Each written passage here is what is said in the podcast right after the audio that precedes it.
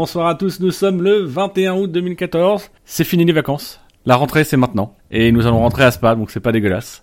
Euh, nous allons donc évoquer euh, ensemble les, les actus qui nous ont euh, animés. Pas forcément pendant toute cette pause estivale mais surtout pendant toute cette journée euh, voire ces deux trois derniers jours.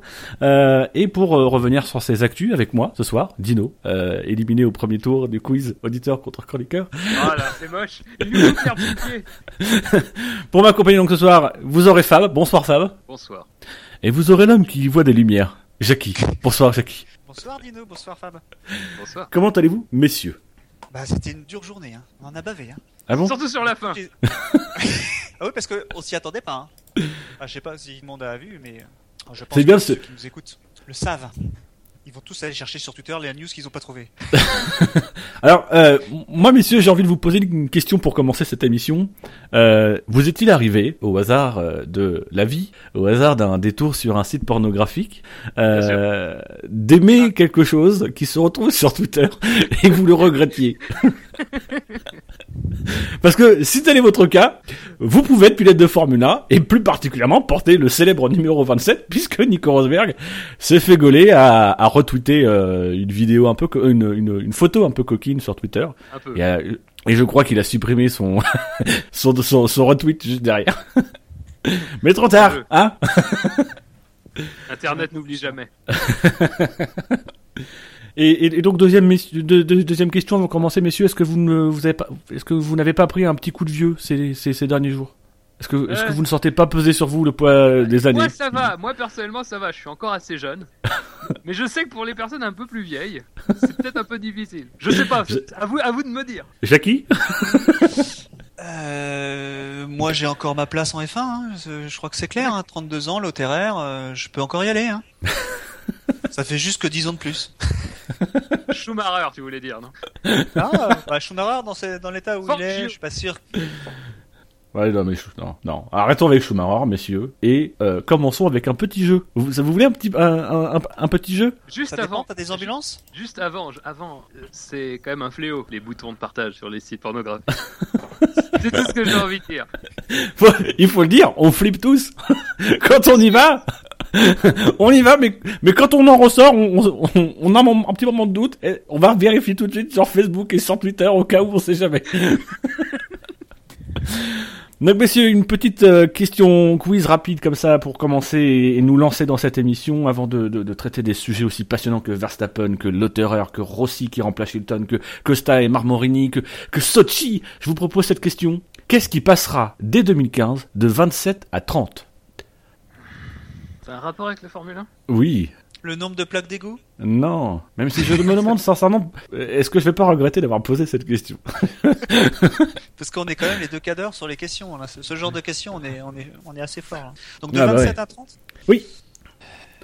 Donc ça concerne la Formule 1. hein. Ah, euh, complètement. Euh, Ça concerne une équipe? Non. C'est un prix? Non. J'ai noté l'hésitation quand même. Non, non, non, c'est pas un prix. C'est C'est- pas un ce, que tu, tu, ce que tu as noté, euh, Jackie, c'est un petit rototo intérieur que j'espérais discret, mais qui a été mal interprété. Je n'y ai vu du feu, si je puis me permettre. Ouais, mais moi je suis à l'affût de tout ça. Moi. Euh, Est-ce que c'est une unité de mesure euh, genre centimètre, mètre ou- Euh, non, enfin oui, c'est-à-dire que oui, il y a une unité de mesure derrière, mais c'est pas une unité de mesure euh, de ce type-là. Donc de volume? Non. De temps. C'est ça que c'est compliqué de, il y a, il y a pas un tableau de mesure si tu veux. Pour ça, il y a pas un tableau de mesure avec euh, des déclinaisons, comme tu peux avoir un mètre, centimètre, des décamètres, millimètres. Là, c'est une, Ouais. uni- il y a une unité derrière, mais t'as pas de, de, de déclinaison possible. 27 à 30. Le salaire d'Alonso? Euh, non. C'est 35, hein. Ça, ce sera peut-être 35. si cet homme est fou, ce sera 35. Euh, Est-ce que ça concerne euh, une réglementation? Non. Est-ce que ça... Putain. 27 à 30. Ouais. Qu'est-ce qu'il y a à 27 actuellement en F1 Alors. Sincèrement, vous trouverez pas, vous trouverez pas en passant comme ça. Si, si je peux vous aider, c'est lié à une actualité que l'on va traiter ce soir. Ah, allons voir la liste. Mais non, arrête, elle est trop longue Malheureux Euh, 27 à 30 Oui. C'est un nombre de pilotes? Non. C'est une somme d'argent? Non. ça a, ça a rapport avec Sochi? Non. Pas le nom de... En 2015, je t'ai dit. En 2015, oui. Actuellement, si vous deviez faire ça, euh, vous en auriez 27. Mais à partir de 2015, vous pourrez en avoir 30. C'est des conteneurs? Non, Je sais pas. Alors, attends. C'est une moyenne de quelque chose? Non. J'ai même envie de dire c'est un total. C'est une somme? Oui. T'as vu, on avance, Fab. Là, on a avance bien, là. Moins vite, on recule. C'est hein, bien. je. C'est- Je vous, je vous dis total, tu me dis somme, c'est vrai qu'on a beaucoup avancé, Jackie, bravo. Donc, on va parler que si on ça additionne tout, ça fait 27. Si on additionne un ensemble de choses, effectivement, ça fait 27. Ah, c'est pas possible. ah, euh, Est-ce que ça concerne les circuits? Euh, non. Putain, c'est pas les pilotes, c'est pas les écuries, c'est pas les circuits. Alors ça, non, ça, ça, ça concerne un pilote, ça concerne pas les pilotes, ça concerne un pilote. Ah, ça concerne un pilote Ah Ouais, même si je dois être plus précis, ça concerne même deux pilotes. Et dans 30 secondes, messieurs, vous devrez donner la, vo- votre langue au chat. Non, Est-ce que ça concerne Verstappen? Oui C'est pas le nombre de départs qu'il a fait? N- euh, Non. Enfin, va, aura fait en, de- en, 2000, euh, en 2015, au moment où il démarre la saison? Euh, non. J'ai bien lu ton fichier, j'ai dit, euh, Jackie, mais non. Ah oui, j'avais, ah oui, j'avais pas fait gaffe. Donc ça concerne utilisé. euh, nos amis Toro Rosso. Euh, non. Ça concerne Verstappen. Et, et même, je vais vous dire, la famille Verstappen. 27. Donc, euh, Joss, Oui, Joss et Max. Et c'est même important, Joss et Max. C'est d'ailleurs euh, grâce à Max que Max bat Joss. J'ai honte de cette question. Est-ce que vous donnez votre langue au chat, messieurs? Ça, j'ai vraiment prudent. Je sais pas ce que t'en penses. Euh, écoute, euh, moi je, je crois qu'il vaut mieux s'avouer vaincu parfois. Ouais, parfois. On, est beaucoup collectif. plus, on est beaucoup Hein, plus digne dans la défaite que dans la victoire parfois. Alors, messieurs et chers auditeurs, si, si un soir il vous prenez l'envie folle de, de, de dire à vos amis, tiens, Attends, Si on faisait un sur peu le de- chat, il y a quelque chose. Non, sur le chat, il n'y a rien. si, si vous prenez l'envie folle euh, avec des amis un soir de dire tiens, si on joue au Scrabble et fin, eh ben sachez qu'au Scrabble et fin, à partir de 2015, vous pourrez mettre un membre de la famille Verstappen qui vous rapportera 30 points au lieu de 27. Voilà. Je suis super fier de ma question. je l'ai trouvé dans ma voiture, j'étais content. Et là, je regrette un petit peu. Donc, C'est messieurs- pas facile, là, des fois, hein. Si tu trouves ça dans ta voiture, ça doit quand même être un beau bordel. je te le dis tout de suite. Donc, messieurs, c'est- en panne tout le temps. Donc messieurs, c'était une, une transition pour passer au, à la grosse actu que nous avons rencontrée ces, ces derniers jours. C'est la- l'annonce de la titularisation de Max Verstappen. Max Verstappen qui a intégré la filière Red Bull le 12 août dernier et qui le 18 août dernier devenait pilote titulaire chez Toro Rosso en 2015 en remplacement de Jean-Éric Vergne aux côtés de Daniel Kvyat. Euh, J'ai envie pour ça de donner d'abord la, la parole à, à Jackie. Euh, quelle, est- quelle a été ta réaction par rapport à, à cet événement, Jackie? La, la- Avec le recul maintenant, parce qu'on a quelques jours derrière nous, euh, on se rend, enfin, on, s'est tous dit, euh, bah ouais, c'est vrai que, enfin, c'était, c'était décevant pour Verne parce qu'on est français et que il est quand même assez sympa. Il vient parler à la radio, enfin, à la télévision euh, ou et euh, il vient pas chez nous d'ailleurs. Il va peut-être pouvoir venir. Euh, il vient, il vient parler, il explique, il est franc. euh, bon voilà, c'est, c'est, un, c'est un bon client, on va dire. Mais bon, quand on regarde avec le recul, ça fait trois ans qu'il est là, euh, il n'y a pas un pilote Toro Rosso qui a qui a fait plus de trois ans dans une équipe parce que la finalité c'est de c'est de monter monter dans l'équipe euh, première on va dire et s'ils sont pas capables de monter dans l'équipe première il faut en faire venir d'autres donc ça semble logique euh, c'est vraiment euh, pour la filière Red Bull c'est vraiment une filière pour remplir pour remplir Red Bull Racing quoi. Donc il n'y a pas de place aujourd'hui dans Red Bull Racing pour le talent ou le non talent de Vergne. Donc bah il sort, il sort et Est-ce que la promotion de Max Verstappen, euh, qui rappelons-le en six jours est passé du mec qui était en dehors de la filière Red Bull au mec qui est titulaire chez Toro Rosso et peut-être futur pilote Red Bull dans les années à venir, euh, est-ce que justement c'est pas jeter de discrédit sur la filière Red Bull en elle-même? Puisque aujourd'hui finalement euh, la filière Red vrai. Bull elle sert juste de, de prétexte, c'est quasiment t'es pour être pilote Red Bull comme t'es obligé d'être de la filière Red Bull, et ben si on veut en prendre un qui est en dehors de la filière, on lui fait passer un contrat filière Red Bull et deux jours après on dit tiens on va te faire signer un nouveau contrat de pilote titulaire. C'est vrai que ça soulève plein de questions comme D'Acosta, Carlos Sainz Jr., Pierre Gasly, euh, ou même si on va aller très très loin, euh, Mardenborough, euh, qui est le pilote euh, de la GT Academy, qui roule pour Ardennes en GP3. Euh, c'est- ils se sont fait doubler tous par quelqu'un qui va même pas gagner le championnat F3, qui n'a pas roulé en GP3, qui ne roulera pas en, en F3.5 ni en GP2, et il a même pas fait de test en F1. C'est vrai que ça soulève des questions. Alors, euh, il est peut-être très très bon, hein, euh, genre, il a l'air d'avoir une super cote, quoi. Mais euh, c'est vrai que ça soulève euh, pas mal de questions euh, de ce point de vue-là sur la filière, parce que la filière, euh, les mecs, euh, jusqu'à présent, euh, ils savaient qu'ils pouvaient y aller, ils pouvaient rentrer, euh, ils étaient euh, tout en haut, presque à, à toquer à la porte, quoi. Et puis, euh, euh, et puis ils se font sortir. L'année dernière, il, y a Kiat qui est passé devant tout le monde aussi, hein, parce que euh, Kiat, il avait pas fait, il était en 3.5, euh, Kiat, il avait pas fait de GP2. Euh... Est-ce qu'il a fait. Oui, oui, il avait fait. Il était en 3.5, il, était... il venait du, du GP3. Donc, euh, Mais je crois même qu'il a, il a, il a été champion GP3 et qu'il a juste fait quelques piges en, en 3.5. Ouais, parce qu'il a jamais, enfin, il a pas explosé en 3.5, hein, donc. Et cette année, euh, Kvyat est- euh, fait un, un bon parcours en comparaison avec euh, l'expérimenté Vergne finalement.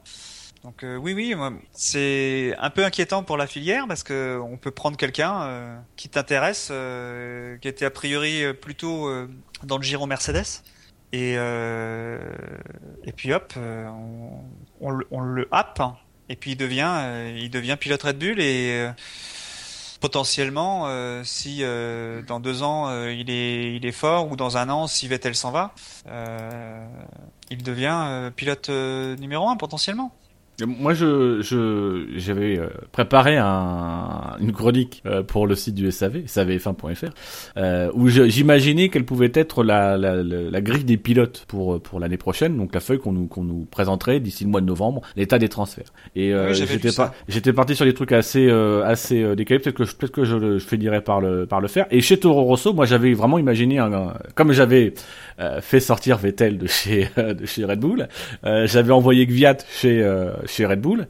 Et puis chez Toro Rosso j'étais parti mais parti sur des pilotes qu'on n'attendait pas puisqu'on attendait plutôt Carlos Sainz Jr euh, etc j'étais parti sur Pierre Gasly et puis euh, un jeune britannique euh, je me rappelle plus son prénom euh, qui est aussi dans la filière et qui je crois en ce moment est, leader ou a gagné quelques courses en GP3 euh, mais alors là mais alors le Verstappen je le voyais pas du tout venir.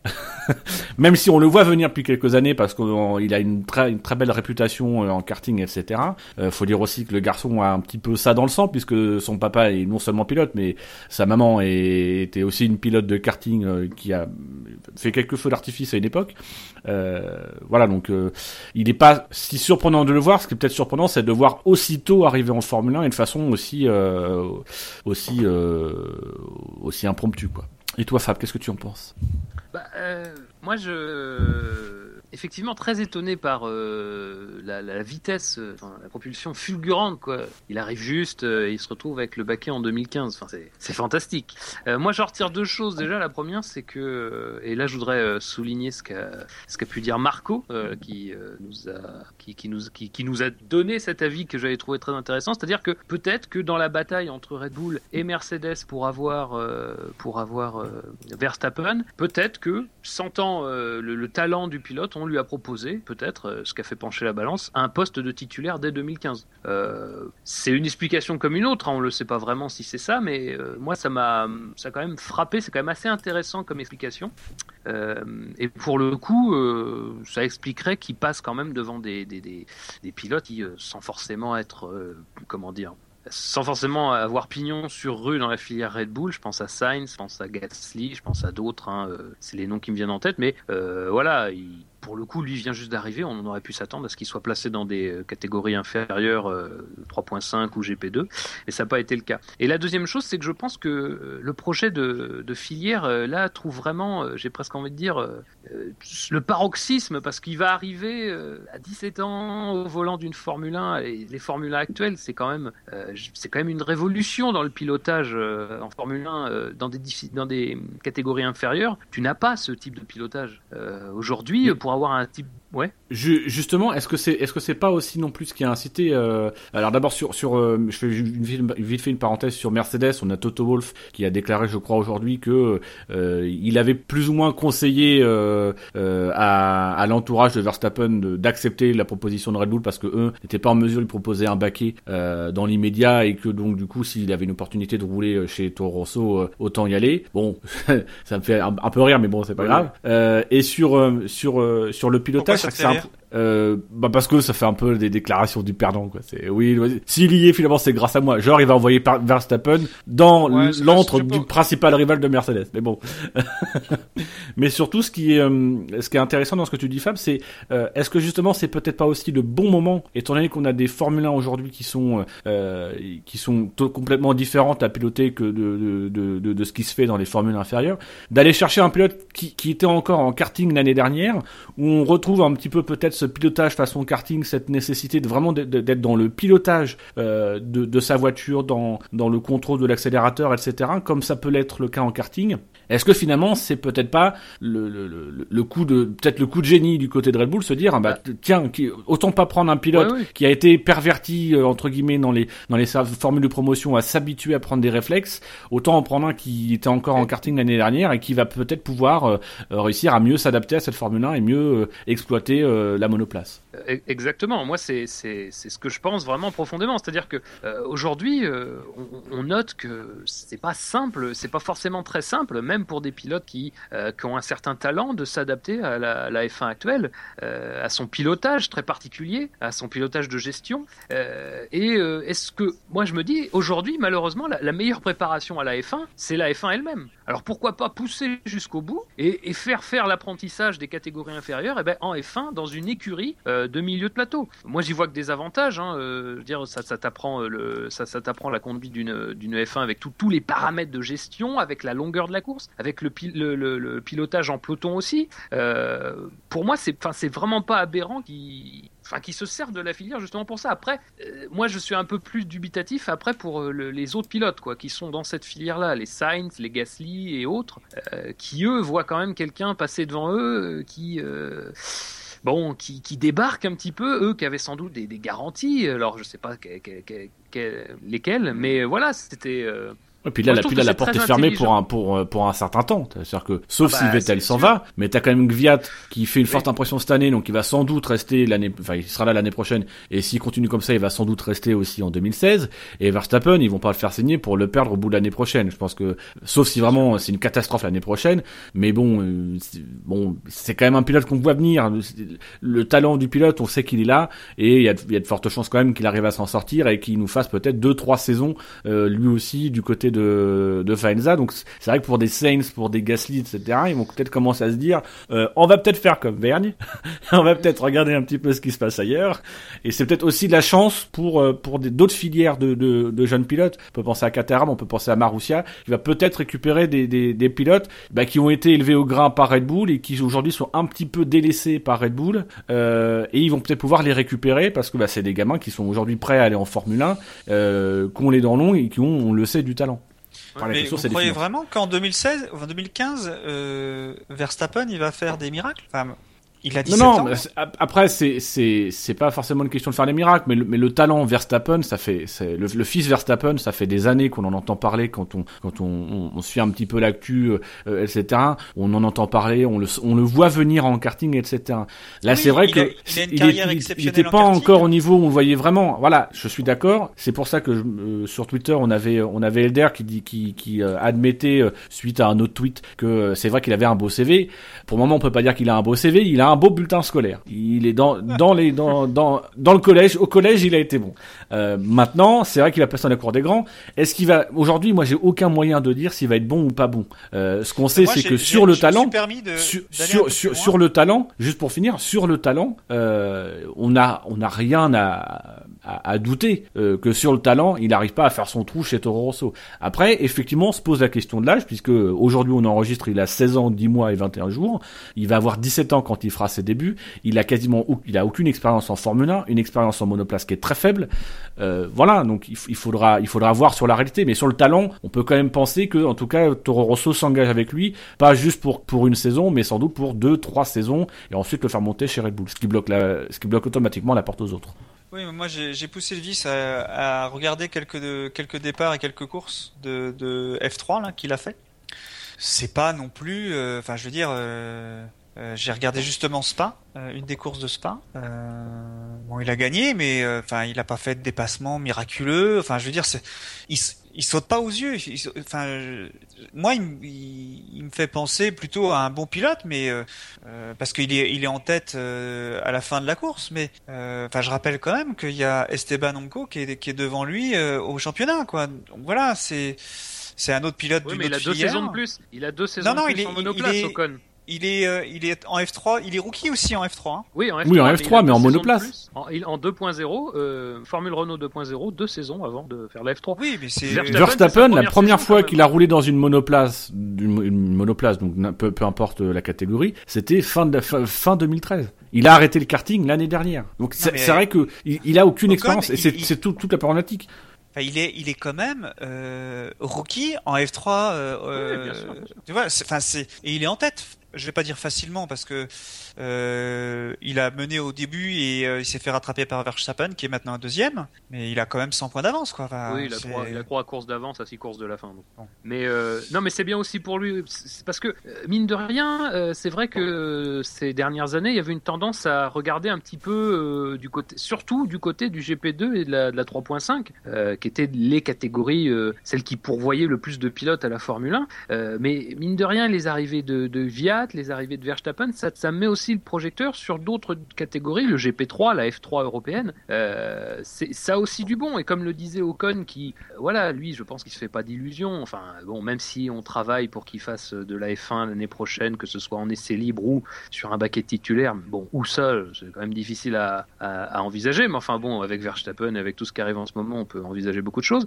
Mais Ocon, c'est très bien que c'est aussi un, moyen de, pour lui, voilà, d'être remarqué parce que son talent euh, pousse, enfin, fait qu'il est devant Verstappen, qui est aujourd'hui en Formule 1. Ocon, je pense que s'il est, il est pilote euh, Lotus, donc je suppose Gravity.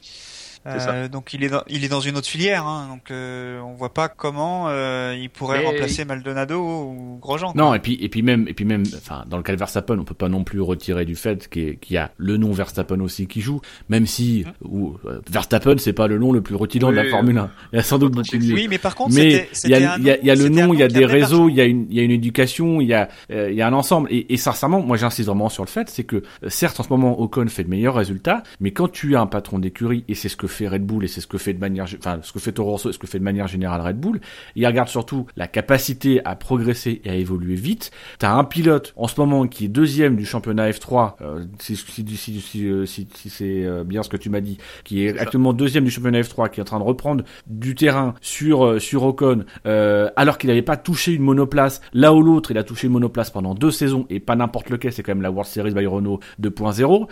c'est quand même un pilote. Aujourd'hui, si je dois miser sur un cheval, je vais miser sur celui qui offre la plus grosse marge de progression.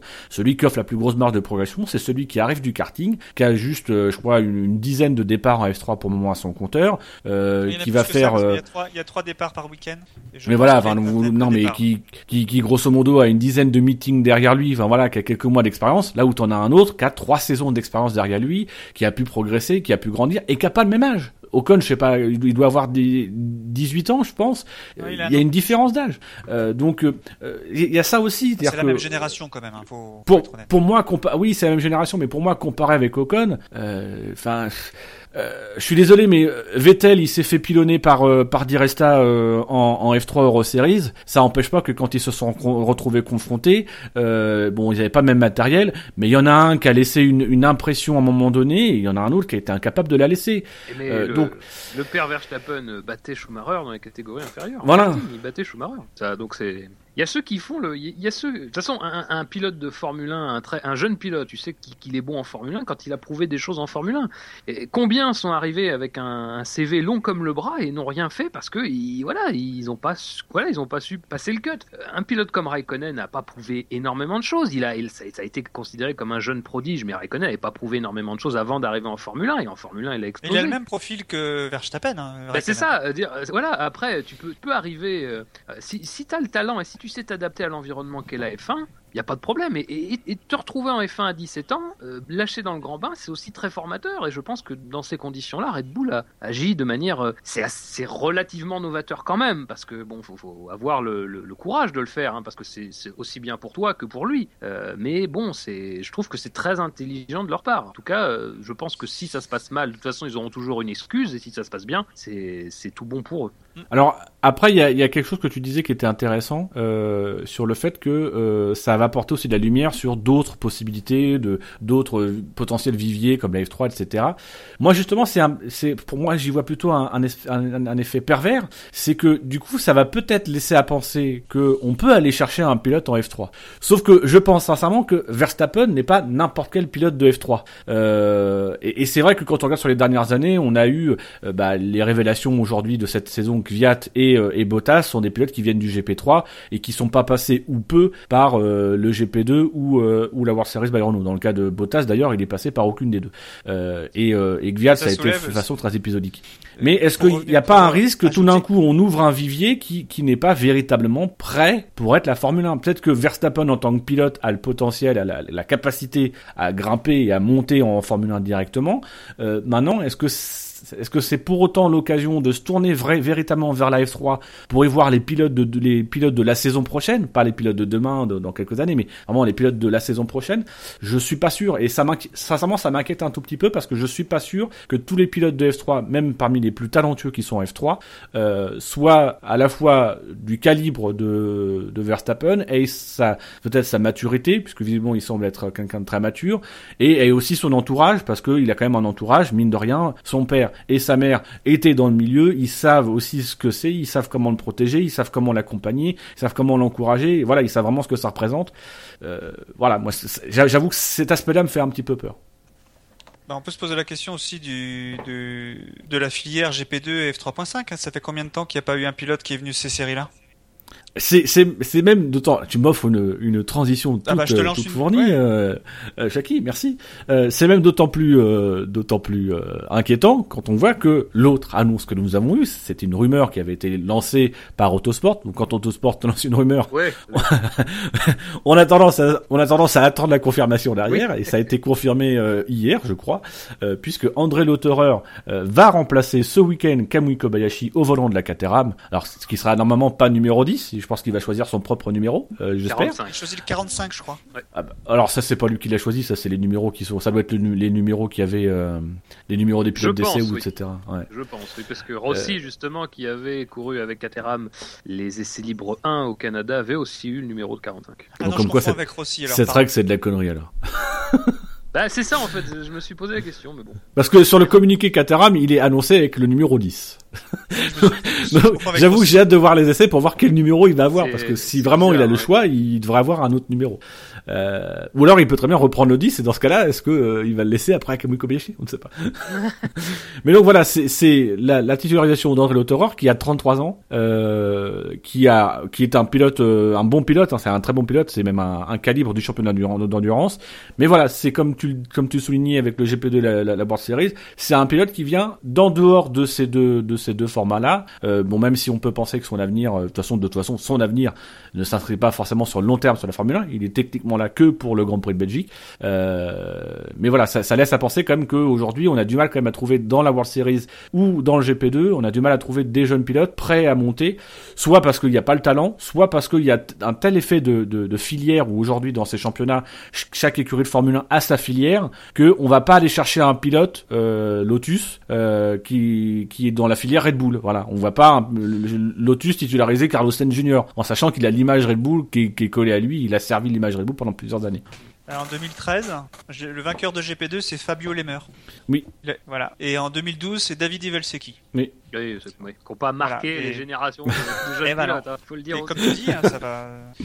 Ouais, l'endurance c'est une autre filière. Euh, est un, vraiment un très très bon pilote hein, d'endurance. Hein. C'est, il est, euh, il a fait, il a été pilote d'essai chez Jaguar avant que ça devienne Red Bull. Euh, mais il a jamais pu concrétiser et à ce moment-là il est passé en il est, il est passé en monoplace en Formule Nippon euh, et il a eu plusieurs titres et euh, donc il a fait de la monoplace, même dernièrement, il était encore en championnat. En Formule Nippon, il a eu un, il a eu un titre, je crois, en 2009. et après, c'est devenu la Super Formule 1. Oh, non, en 2011. Et il, y roule encore, il est deuxième de, de, cette, de ce championnat, qui est un championnat relevé. Ça a l'air de ressembler à de, à de la Formule 3.5, mais euh, c'est... Euh, c'est même, même à peu près l'équivalent, enfin, c'est l'ambition d'être l'équivalent de l'IndyCar pour l'Asie. D'accord. Voilà. Donc c'est c'est pas un petit championnat quand même. Hein. Donc il, il roule en monoplace. Bon, euh, Odile libère. Euh, c'est quand même euh, à souligner aussi parce que Ah, il, faut, il faut quand même pr- préciser qu'André Lauterer, euh, il est effectivement pilote Audi, mais il a fait ses débuts en endurance en 2009, de mémoire, avec l'écurie de Colin Coles. Colin Coles qui est un petit peu le, le, le maître d'œuvre du rachat de, de, de, de Caterham par un consortium d'investisseurs du Moyen-Orient et de Suisse. Donc voilà, c'est- finalement, c'est- c'est pas surprenant de voir Lauterer débarquer, même si c'est extrêmement surprenant. Voilà, c'est ça. Oui, parce que ce qui est surprenant, c'est le fait qu'il reste pour une pour une course. Euh, moi, ce que j'ai entendu dans les communiqués de presse, c'est euh, il va venir Non, parce que il pilote très très bien sous la pluie. Non, mais ce qui est surprenant. Euh, avant, avant même d'être- d'être ce qui qui viennent pour une course, ce qui est surprenant, c'est que tu cherché l'autoreur. Si, si, si, à chacun de nous, si on faisait une liste des pilotes que tu vas chercher pour les mettre dans ton écurie pour remplacer un autre pilote, mais l'autoreur, il est en 159e position. T'as vu, j'ai Bah, tu pas mettrais pris qui, toi 153e. Mais il y en a plein d'autres à penser avant. Non, non, non, mais Sincèrement, Jackie, sincèrement, Robert Jackie, me dis pas que tu serais pas ton écurie, le premier nom qui viendrait, ça serait l'autoreur. non. Voilà. Donc sûr. la, première vraie surprise, la C'est- première vraie, sûr, vraie, mais vraie surprise, c'est qu'ils aillent chercher l'autoreur. Je, je suis pas surpris. C'est un bon pilote. hein. C'est vraiment un très bon pilote. Mais il y a Benoît Trélulier aussi. Il y a enfin toutes ces tous, tous Oui, mais euh, C'est c'est au- au-delà du talent. C'est pas des pilotes que tu t'attends à voir débarquer en Formule 1 à 33 ans. C'est la vraie surprise, elle est là. Et la, la limite, c'est une fois que, c'est-à-dire que moi, c'est ça qui me surprend. Et à partir du moment où ça, ça me surprend, finalement, ça me surprend pas qu'il ne soit là que pour un Grand Prix. Je comprends parfaitement. J'ai cherché, hein, je pense que j'étais comme vous pendant pendant Ouais. ces ces trois quatre jours. Mais quel est l'intérêt de Caterham d'aller chercher ce pilote? Puis quand on dit le communiquer, il- c'est un pilote d'expérience qui va avoir euh, qui va avoir un, un regard, va pouvoir apporter des retours sur la voiture, Ouais. euh, son pilotage sous la pluie. Pour moi, c'est de l'enfumage. Euh, Enfin, en première vue, c'était de l'enfumage. Mais finalement, quand j'y réfléchis, c'est ça me surprend tellement de voir l'auteur débarquer en Formule 1 que je me demande tellement pourquoi que finalement, c'est peut-être simplement ça. C'est peut-être qu'ils ont besoin aujourd'hui, en tout cas, Colin Coles a peut-être besoin aujourd'hui d'un pilote qu'il connaît, dont il connaît le palmarès, dont il connaît aussi l'expertise, un pilote qu'il suit, pour avoir ses retours à lui, parce qu'il a peut-être pas confiance dans les pilotes qu'il a actuellement, que Ericsson ramène, ra- ramène le pognon, que Kobayashi en ramène pas, et que même si euh, peut-être qu'il apprécie Kobayashi et qu'il est satisfait des résultats de Kobayashi, il a juste besoin d'avoir un regard différent, et que pour lui, le meilleur pilote qu'il a sous la main, c'est l'auteur. Donc finalement, ça m'étonne moins qu'il soit là juste pour un Grand Prix. Pour moi, c'est pas la plus grosse surprise. Ouais, enfin pour une équipe qui a besoin de absolument besoin de, de des points de la dixième place, je trouve ça curieux quand même. Mais, Parce mais que pour- il va être, mais il va être parfois, il, va est, être il est largué. parfois utile de prendre un peu de recul pour pouvoir sauter loin. Ça. Et, peut-être que pour pour Caterham, le, fait de, faire appel à André Lauterer, d'avoir ses retours techniques, etc., sera peut-être un moyen pour eux de capitaliser sur la fin de saison avec Kobayashi qui connaîtra mieux la voiture, etc., de capitaliser sur la fin de saison pour avoir euh, bah, peut-être l'opportunité d'aller chercher des points en réglant la voiture, en ayant le bon réglage, etc.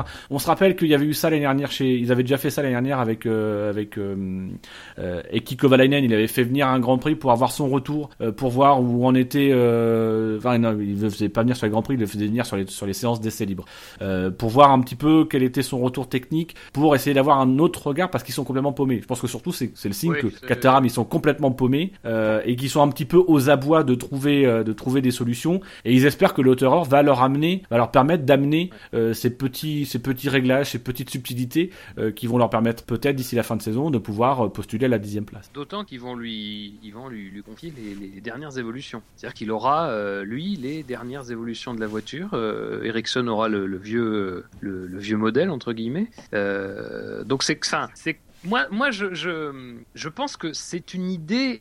J'irais pas jusqu'à dire intelligente, euh, je, intéressante. N'exagérons pas. Euh, non, non, ouais, ouais, non, intelligente, faut pas pousser. Euh, mais euh, intéressante dans, dans, en théorie. Euh, après, euh, bon, il y a le discours de, de Caterham qui effectivement. Bon, moi je pense qu'il y a deux choses hein, chez eux. C'est un, le coût, hein, parce que c'est quand même un coût. Hein, tu fais venir un triple vainqueur du Mans en Formule 1, c'est quand même pas rien. Euh, c'est quand même pour ton image à toi, c'est une bonne chose. Euh, le deuxième, c'est un pilote expérimenté qui connaît la monoplace, qui connaît l'endurance, et on sait que l'endurance, mine de rien, c'est peut-être ce qu'il y a aujourd'hui de plus proche de la Formule 1 dans la, euh, dans la conception des voitures. Tout à mais j'ajouterais que moi je lis les déclarations déclaration de l'auteur, euh, bon, euh, voilà, l'auteur sait très bien ce qui, ce l'attend. J'ai presque envie de dire que bon, il sera sans doute dernier ou avant-dernier, euh, tout dépendra d'Ericsson. Euh, mais voilà, moi, ce qui m'inquiète un peu, Amy, tu vois, j'aurais ton raisonnement, Dino, mais moi, je, justement, j'ai envie de dire, bah, puisque c'est ça, mettons-le sur plusieurs grands prix. Euh, puisque on sait très bien qu'il va falloir qu'il s'acclimate, parce que moi je veux bien tout le qu'il est, euh, il va pas arriver et euh, être à l'aise. Déjà, il va falloir qu'il y ait un certain. Alors peut-être qu'il va aller passer plus vite que, que, quiconque, mais il fera pas de miracle non plus. Et déjà pour évaluer des solutions, il faut quand même déjà avoir conscience de ce qu'était la voiture avant. Et, et, pour avoir confiance de, conscience de ce qu'était la voiture avant, il faut quand même pouvoir l'avoir pilotée. Alors je sais pas s'ils ont, si, ça m'étonnerait. Hein, je, je, je, connais un peu les règlements. Je pense qu'il a pas pu la piloter. Oh, il, a, euh, il, il, a, il a fait un peu de rodéo dans sa jeunesse, le terraire, et donc du coup il est habitué à piloter des veaux. Hein. Il a fait la course mais des caisses à savon Red Bull, donc il peut très bien euh, se démerder. Il peut tout à fait piloter la voiture, la voiture de, de, jusqu'à jusqu'à la semaine dernière, la semaine dernière, mais du dernier Grand Prix euh, en début d'essai d'essai libre 1, hein, et puis il change les ailerons et puis ça devient une nouvelle voiture. Hein. Oui, mais étant donné qu'il y a quand même beaucoup de mises à jour, euh... ouais, mais enfin, je sais pas. Oui, enfin. Faudrait quasiment avoir deux voitures dans le garage. Quoi. Moi, je, je, je sais pas ce qui va en ressortir. Moi, j'ai plus. Enfin, très sincèrement, quand je, quand je vois ça, je, dis que c'est à 75% un coup. C'est pas. Moi, je vois pas plus loin que ça. Je pense qu'aujourd'hui, euh, voilà, Kobayashi, c'était attendu, euh, qu'il y avait des problèmes de, de fond qui n'étaient pas suffisants. Euh, bon, alors pourquoi l'auteur euh, Voilà, Colin Coles le connaît. Lui avait une volonté. Hein, je veux dire, il, on l'a pas poussé. Hein, il a quand même fait annuler des, une participation au Japon. Enfin, en tout cas, s'est fait remplacer au Japon. Euh, voilà, moi, moi je, très sincèrement, je ne sais pas trop comment me situer. Est-ce que c'est pas un moyen Est-ce que c'est pas un moyen pour Colin Coles de montrer que c'est lui le patron? Bah, effectivement. Il y a, c'est peut-être pas lui le financier, parce que ça, ça a souvent été un petit peu dans l'habitude de Colin Coles de, d'affirmer sa position et d'avoir par moments des, des, des, des, déclarations, des actes toujours un petit peu euh, il, a, toujours tendance un petit peu à vouloir se mettre en avant. Est-ce que c'est pas justement en choisissant l'auteur un mec qui est euh, entre guillemets réputé pour être son pilote, on va dire, euh, une manière d'affirmer, certes, je suis pas l'actionnaire, euh, c'est pas moi qui mets l'argent, mais le vrai patron de l'écurie, le, vrai, le, vrai boss, c'est moi, quoi. Mmh, oui, c'est sans doute ça. Surtout qu'on sait que Colin Cole a quand même c'est aussi un caractère très affirmé. Hein. C'est pas le genre de patron qui qui reste dans son coin tout cas le genre de, participant à un tel projet qui reste dans son coin. Euh, et puis j'en reste, reste là, mais c'est quand même aussi euh, c'est quand même un, signe fort envoyé. On, on parvient à attirer quelqu'un qui, euh, a gagné les 24 heures du Mans, qui est quand même une pointure du sport automobile. Euh, S'il peut apporter une plus-value sur le plan technique, euh, tant mieux. Je, souhaite sincèrement qu'il puisse le faire. bon, j'ai un gros doute là-dessus quand même. Hein, c'est pas en... enfin, il faut, faut, quand même aussi être réaliste. Kobayashi est pas un manche. C'est pas un, excellent pilote. Hein, ça, de mon côté, c'est mon avis. Je pense que c'est pas un excellent pilote, mais c'est un bon pilote. C'est un bon pilote de Formule 1. Euh, Kobayashi a, enfin, a beaucoup de mal avec cette voiture. Alors, un lotereur qui n'a pas piloté de Formule 1 depuis un petit moment, alors il a piloté en monoplace, mais c'est quand même pas la Formule 1. Euh, bon, je sais pas moi ce qu'il peut apporter comme retour technique. Il va apporter des, retours techniques très généraux sans doute. Euh, peut-être rentrer dans le détail sur deux trois aspects qui sont des aspects euh, universels dans le sport automobile, tout ça, dans le monoplace. Mais mais il y a peut-être, comme tu disais tout à l'heure, comme comme il y a des passerelles techniques entre la F1 et l'endurance, il y a peut-être surtout sur l'aspect exploitation du moteur et des technologies hybrides, il y a peut-être un aspect là où Caterham euh, a du mal, euh, et peut-être qu'ils sentent que leurs pilotes ont aussi du mal et qu'ils sont un peu paumés, et de, de profiter non seulement de l'expérience de l'auteur, mais aussi de l'expérience de Audi, euh, si je me trompe pas, en plus, on avait cru comprendre que c'est pas du tout la même architecture, Dino, vraiment pas. Hein. Oui, non, mais même si c'est pas, non, mais même si c'est pas la même architecture, je pense que tu peux avoir une, une affinité et même euh, peut-être aussi un, un, pari technique de se dire, euh, allons voir aussi si un pilote qui, qui a piloté pour Audi, qui a gagné avec Audi, qui aujourd'hui dans le giron Audi,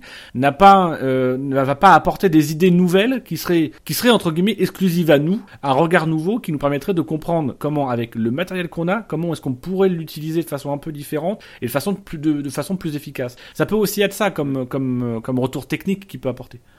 Oui, bah, parce que... Après, après, sincèrement, je, je pense que je pense que c'est surtout un coup euh, politique et c'est aussi un coup, euh, j'ai envie de dire, euh, d'une certaine manière financière, c'est-à-dire que c'est un petit peu, euh, parce qu'ils ont pas été non plus non plus chercher n'importe quel pilote. Euh, L'auteur, c'est certainement pas le pilote qu'on va soupçonner de euh, d'être un pilote payant et qui a loué ou acheté son baquet pour ce week-end. Donc c'est peut-être aussi derrière, il y a peut-être aussi la volonté de mettre le message que même si en même temps le, les des deux pilotes, on a choisi celui qui a rapporté pas le, qui a rapporté pas le budget pour le mettre sur le banc, euh, mais euh, c'est aussi mettre, c'est aussi hein. choisir un pilote en disant un petit peu comme a toujours fait Caterham. Donc à la limite pour ça ils s'inscrivent dans la lignée de leur prédécesseur euh, en disant voilà on fait venir un pilote d'expérience, les moyens on les a depuis qu'ils sont arrivés. De toute façon ils n'arrêtent pas de nous dire qu'ils ont les moyens de faire des innovations etc. Donc là il faut un gros coup ce week-end en venant avec une voiture qui va avoir un nouveau museau, qui va avoir des nouvelles pièces etc. En venant avec un pilote qui effectivement a une image rutilante et compagnie et c'est le moyen de dire vous voyez on est on est on, est on est parti, on veut jouer pour pour euh, dans la cour des grands et on est en train de se donner les moyens de jouer dans la cour des grands. Euh, il vient quand même avec un sponsor, euh, le Terraire. Hein. Il vient avec Hype, qui est une boisson énergisante. Donc euh, ça ne peut qu'amener euh, euh, du crédit encore pour Colin Coles dans son espoir, on va dire, d'avoir une voiture qui qui soit meilleure l'année prochaine, avec plus de fonds, etc. Moi, je, je ah, crois plus de fonds, faut savoir combien il amène de sponsors. Si c'est, t'as, as des pilotes qui viennent avec un sponsor personnel, et le sponsor personnel, dès qu'ils arrivent dans une équipe, le sponsor personnel, il arrive et, et il apparaît. Et voilà, il y a des clauses de contrat, etc. C'est pas forcément garanti qu'il y ait entre guillemets, qu'il ait pris pour avoir le soutien de Hype. Non, c'est pas ce que je dis. C'est-à-dire que euh, ce que je dis, c'est que Kabu Kobayashi, il amène quasiment rien. Et bah, il amène plus rien. Il a amené en début de saison. Il amène plus rien. Mais par contre, l'auteur, lui, il va amener de l'argent juste pour un coup, peut-être mais peut-être pour plus, on sait jamais. Moi, je, Oui, mais alors, si c'était vraiment la motivation, si c'était vraiment la motivation, on sait très bien qu'il y a des pilotes qui ont fait, genre Louis Radia, euh, qui Louis Radia ou même c'est, je crois que c'est Fabio Leimer qui avait euh, qui avait dit qu'il avait été il avait été proposé à à Sauber, euh, je crois 15 ou 20 millions et qu'ils avaient refusé. On sait très bien qu'il y a des pilotes qui sont prêts à payer beaucoup. Donc à limite, s'il veut de la liquidité, même même parmi les pilotes expérimentés qui seraient capables de pouvoir apporter un retour technique, il en trouvera qui seront qui sont prêts à payer plusieurs millions. Là, l'auteur il va payer quoi? Il va payer 200 euh, 000 euros. Ouais, ça, ça va payer les frais de transport. Alors, par contre, euh, en face, de, parce que il y a une petite guéguerre entre Marussia et Caterham. Et Marussia, ils ont vu euh, que le se faisait remplacer. Ils se sont dit, tiens, il n'y a pas de raison qu'il y ait que lui qui fasse un coup. Nous aussi, on a une évolution.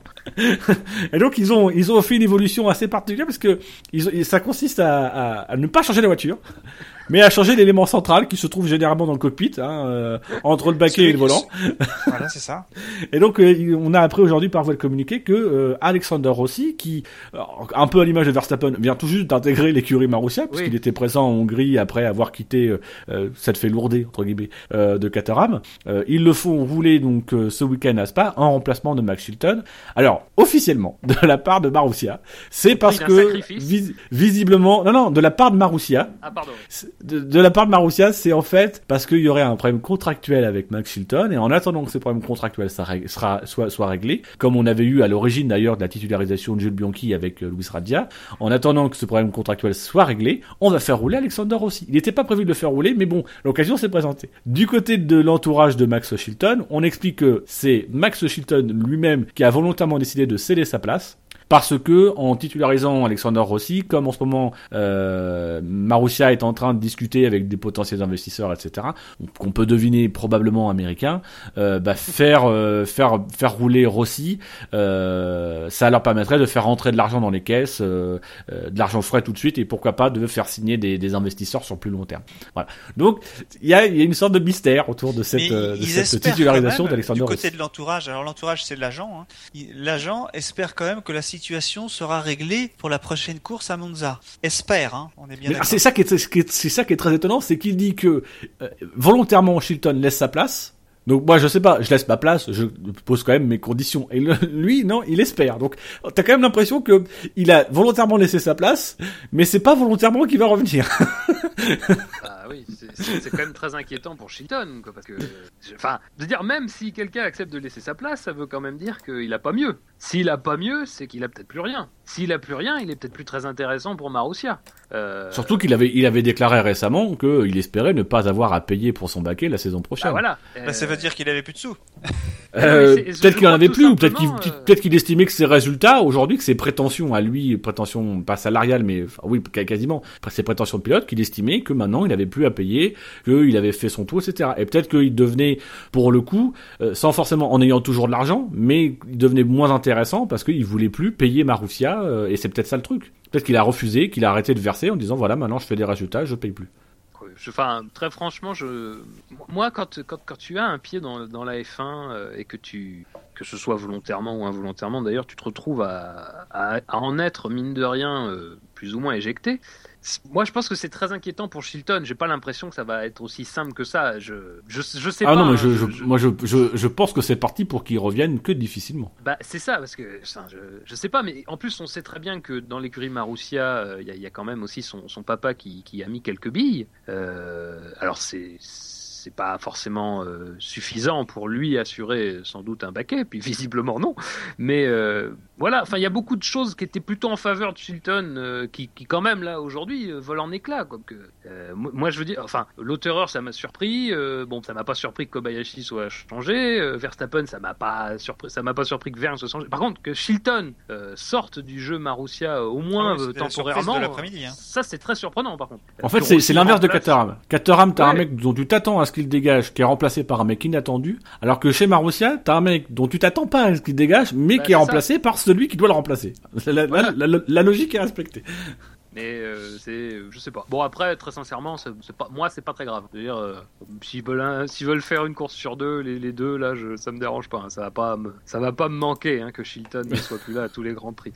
Mais, euh, mais c'est, très, c'est, c'est, pas si étonnant que ça. C'est tout simplement des questions d'argent. Et voilà, il y a un moment, un, un baquet en F1, ça coûte très cher. Ça coûte cher. Et en plus, quand malheureusement tu, tu n'es pas celui qui apporte les résultats, euh, c'est quand même aussi difficile d'avoir une crédibilité au-delà de ton argent.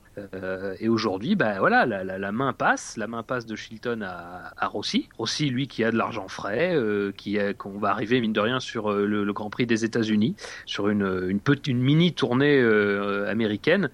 Voilà, il y a Qui, beaucoup de je, choses. qui, en- je pense, d'ailleurs, plus que de l'argent frais, a un potentiel. Euh, en plus, il a évoqué qu'il y avait peut-être des, des discussions, il y avait, des, il y avait eu des, discussions avec Jean, euh, Jean Haas pour, euh, pour Ouais. éventuellement intégrer l'écurie Haas en 2016. Donc, euh, et donc peut-être d'ici là être pilote de développement avant. Donc peut-être aussi de la part de Marussia, il y a peut-être aussi la volonté de déjà prendre, prendre ce qui est possible. Ils l'ont sous la main, ils ont réussi à le choper. Ouais. Peut-être de réussir à capter quelques un, un- un investisseurs américains avant que peut-être Rossi s'engager ailleurs et aille apporter ses investisseurs ailleurs. Ouais, Parce qu'il bon y a aussi une bataille à distance avec avec As mine de rien parce que ça va être l'autre écurie euh, équipée par Ferrari. C'est c'est quand même un, un gros propriétaire euh, de de de- d'écurie. C'est quelqu'un qui qui a un nom qui est quand même important aux États-Unis, euh, qui peut avoir un potentiel de un- qui peut être un potentiel concurrent à Marussia en Formule 1 à partir de 2016. C'est vrai. C'est vrai, c'est vrai. Surtout que Rossi, euh, effectivement, était très pressant de fin. Et comme il fait partie de la shortlist des pilotes américains qui ont récemment couru en F1, il était pressenti du côté de Haas.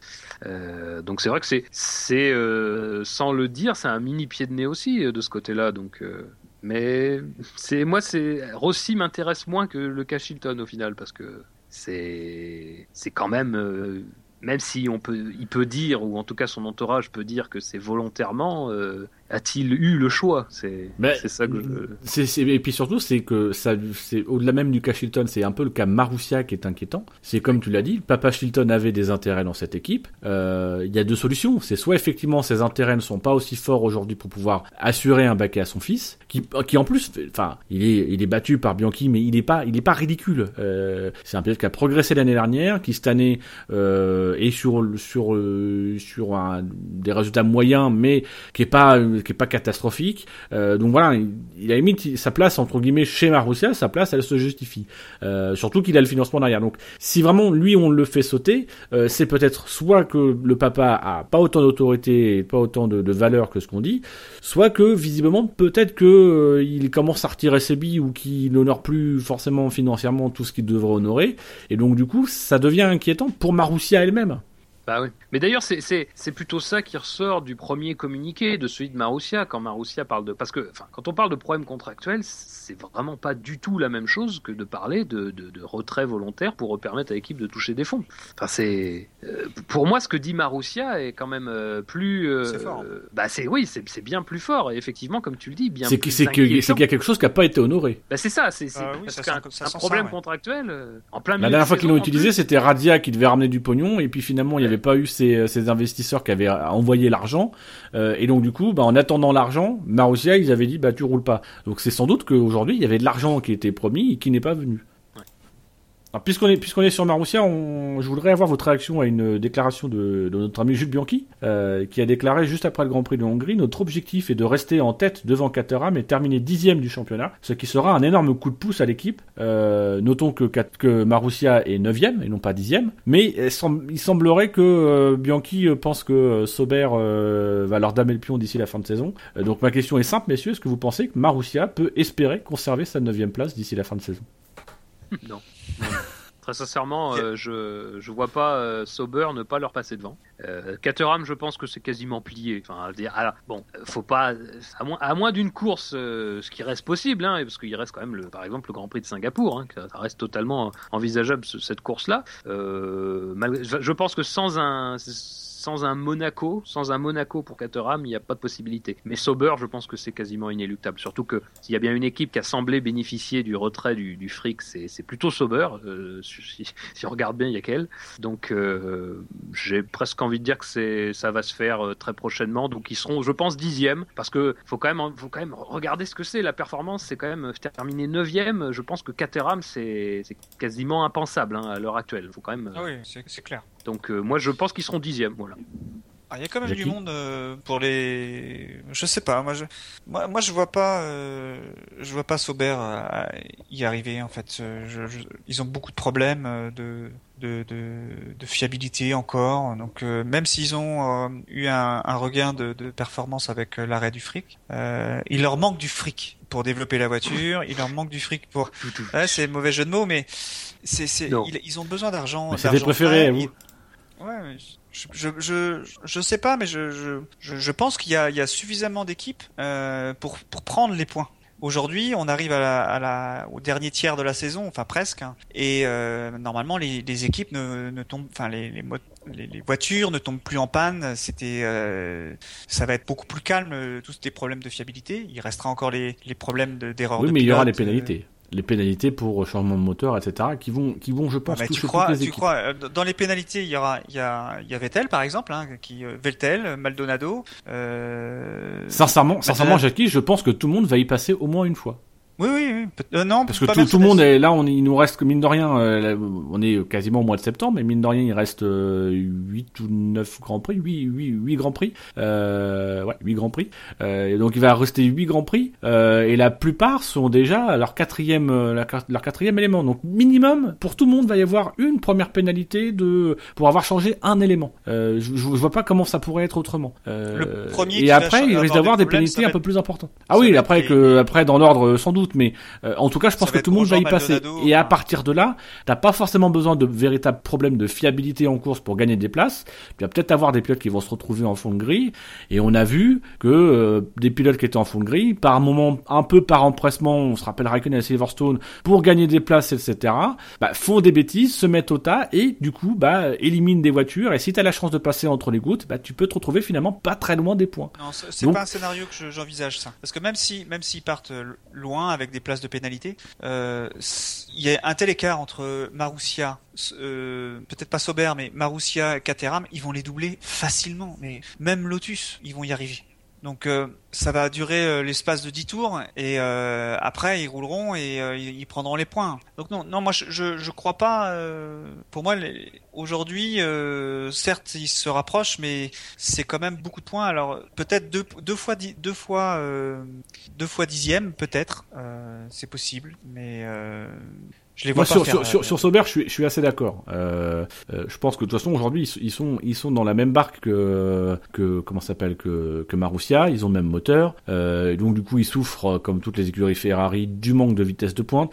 On va que Sutil, ça se trouve demain, on, a, on apprend que Sutil est remplacé par quelqu'un d'autre. Hein. Oui, euh, mais mais par exemple, là, on va arriver sur deux grands prix où la vitesse de pointe est quand même assez essentielle, euh, où aussi, euh, notamment à Spa, en plus de la vitesse de pointe, il va falloir un bon, un bon niveau d'appui, ce qui est le cas d'aucune des deux. Donc à la régulière, sincèrement, à la régulière, il y a très peu de chances, sauf s'il y a des éliminations. Et moi, je pense qu'il y aura des courses à élimination d'ici la fin de saison, même en dehors de Euh, mais euh, euh, entre les deux, ça, ça risque d'être très serré et, on, verra, on aura peut-être déjà une indication de savoir si l'embellie qu'on a vue du côté de Sauber après justement l'interdiction du fric, si cette embellie va persister, parce que on sait aussi que c'est une question d'adaptation et de temps, même s'il y a eu la fermeture des usines et entre guillemets le gel de tout développement, personne n'y croit, tout le monde sait qu'il va y avoir des nouvelles pièces qui vont arriver, etc.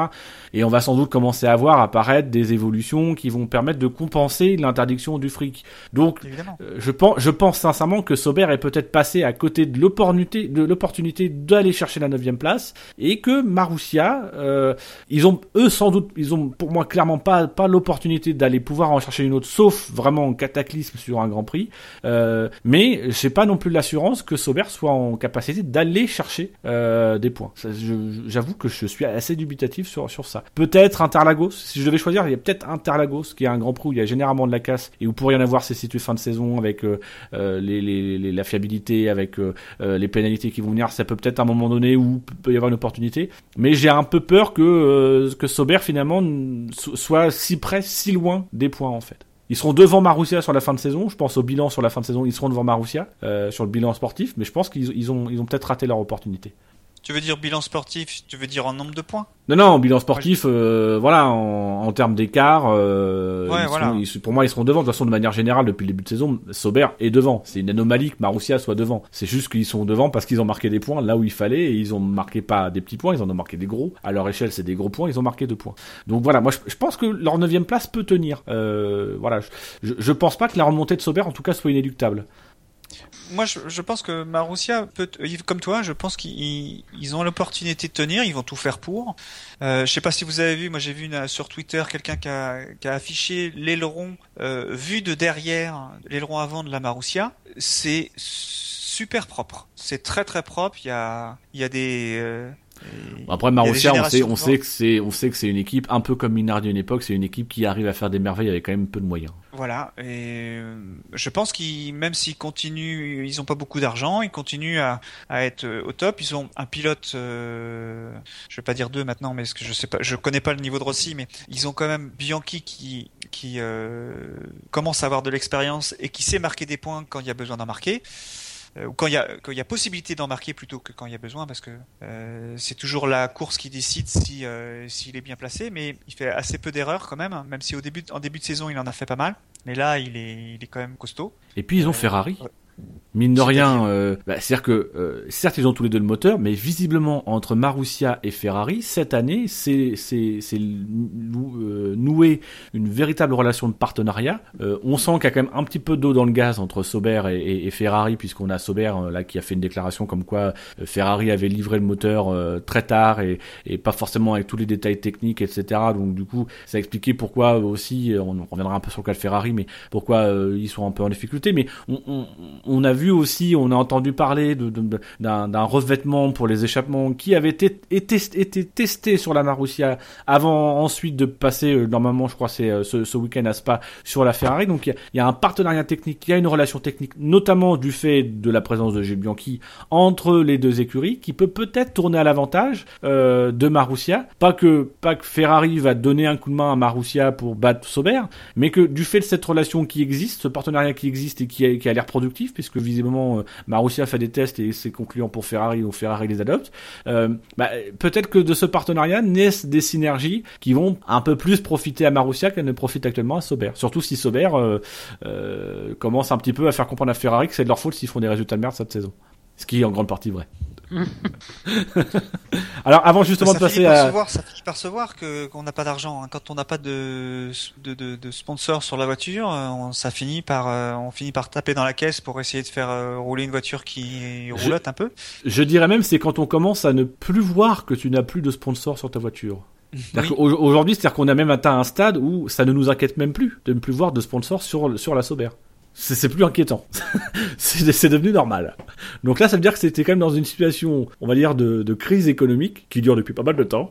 Euh, et c'est pas possible. Enfin voilà, quand tu es une écurie de Formule 1, c'est c'est très difficile de pouvoir. euh, il faudrait effectivement un- de l'argent euh, frais qui arrive d'un coup. Voilà, moi je pense sincèrement que ça va quand même être très difficile. Le, le challenge en tout cas pour Sauber va être va être assez intéressant d'aller chercher Marussia.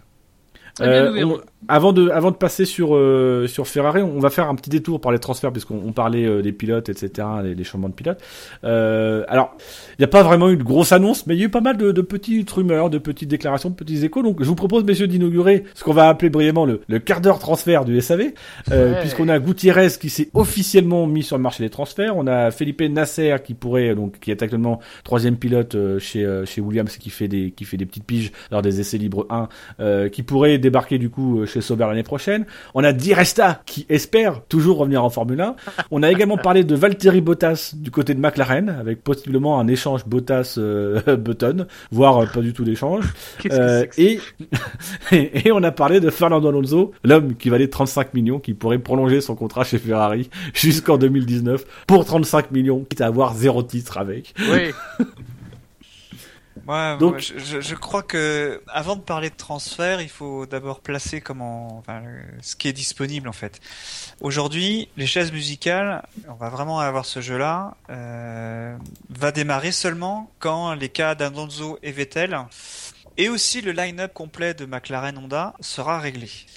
Et tant que c'est pas fait, ils peuvent toujours gesticuler les, les pilotes. hein. Euh, c'est pour l'instant que des rumeurs. Bottas chez McLaren, à mon avis, c'est un plan euh, B, C, D, enfin comme on veut le dénommer.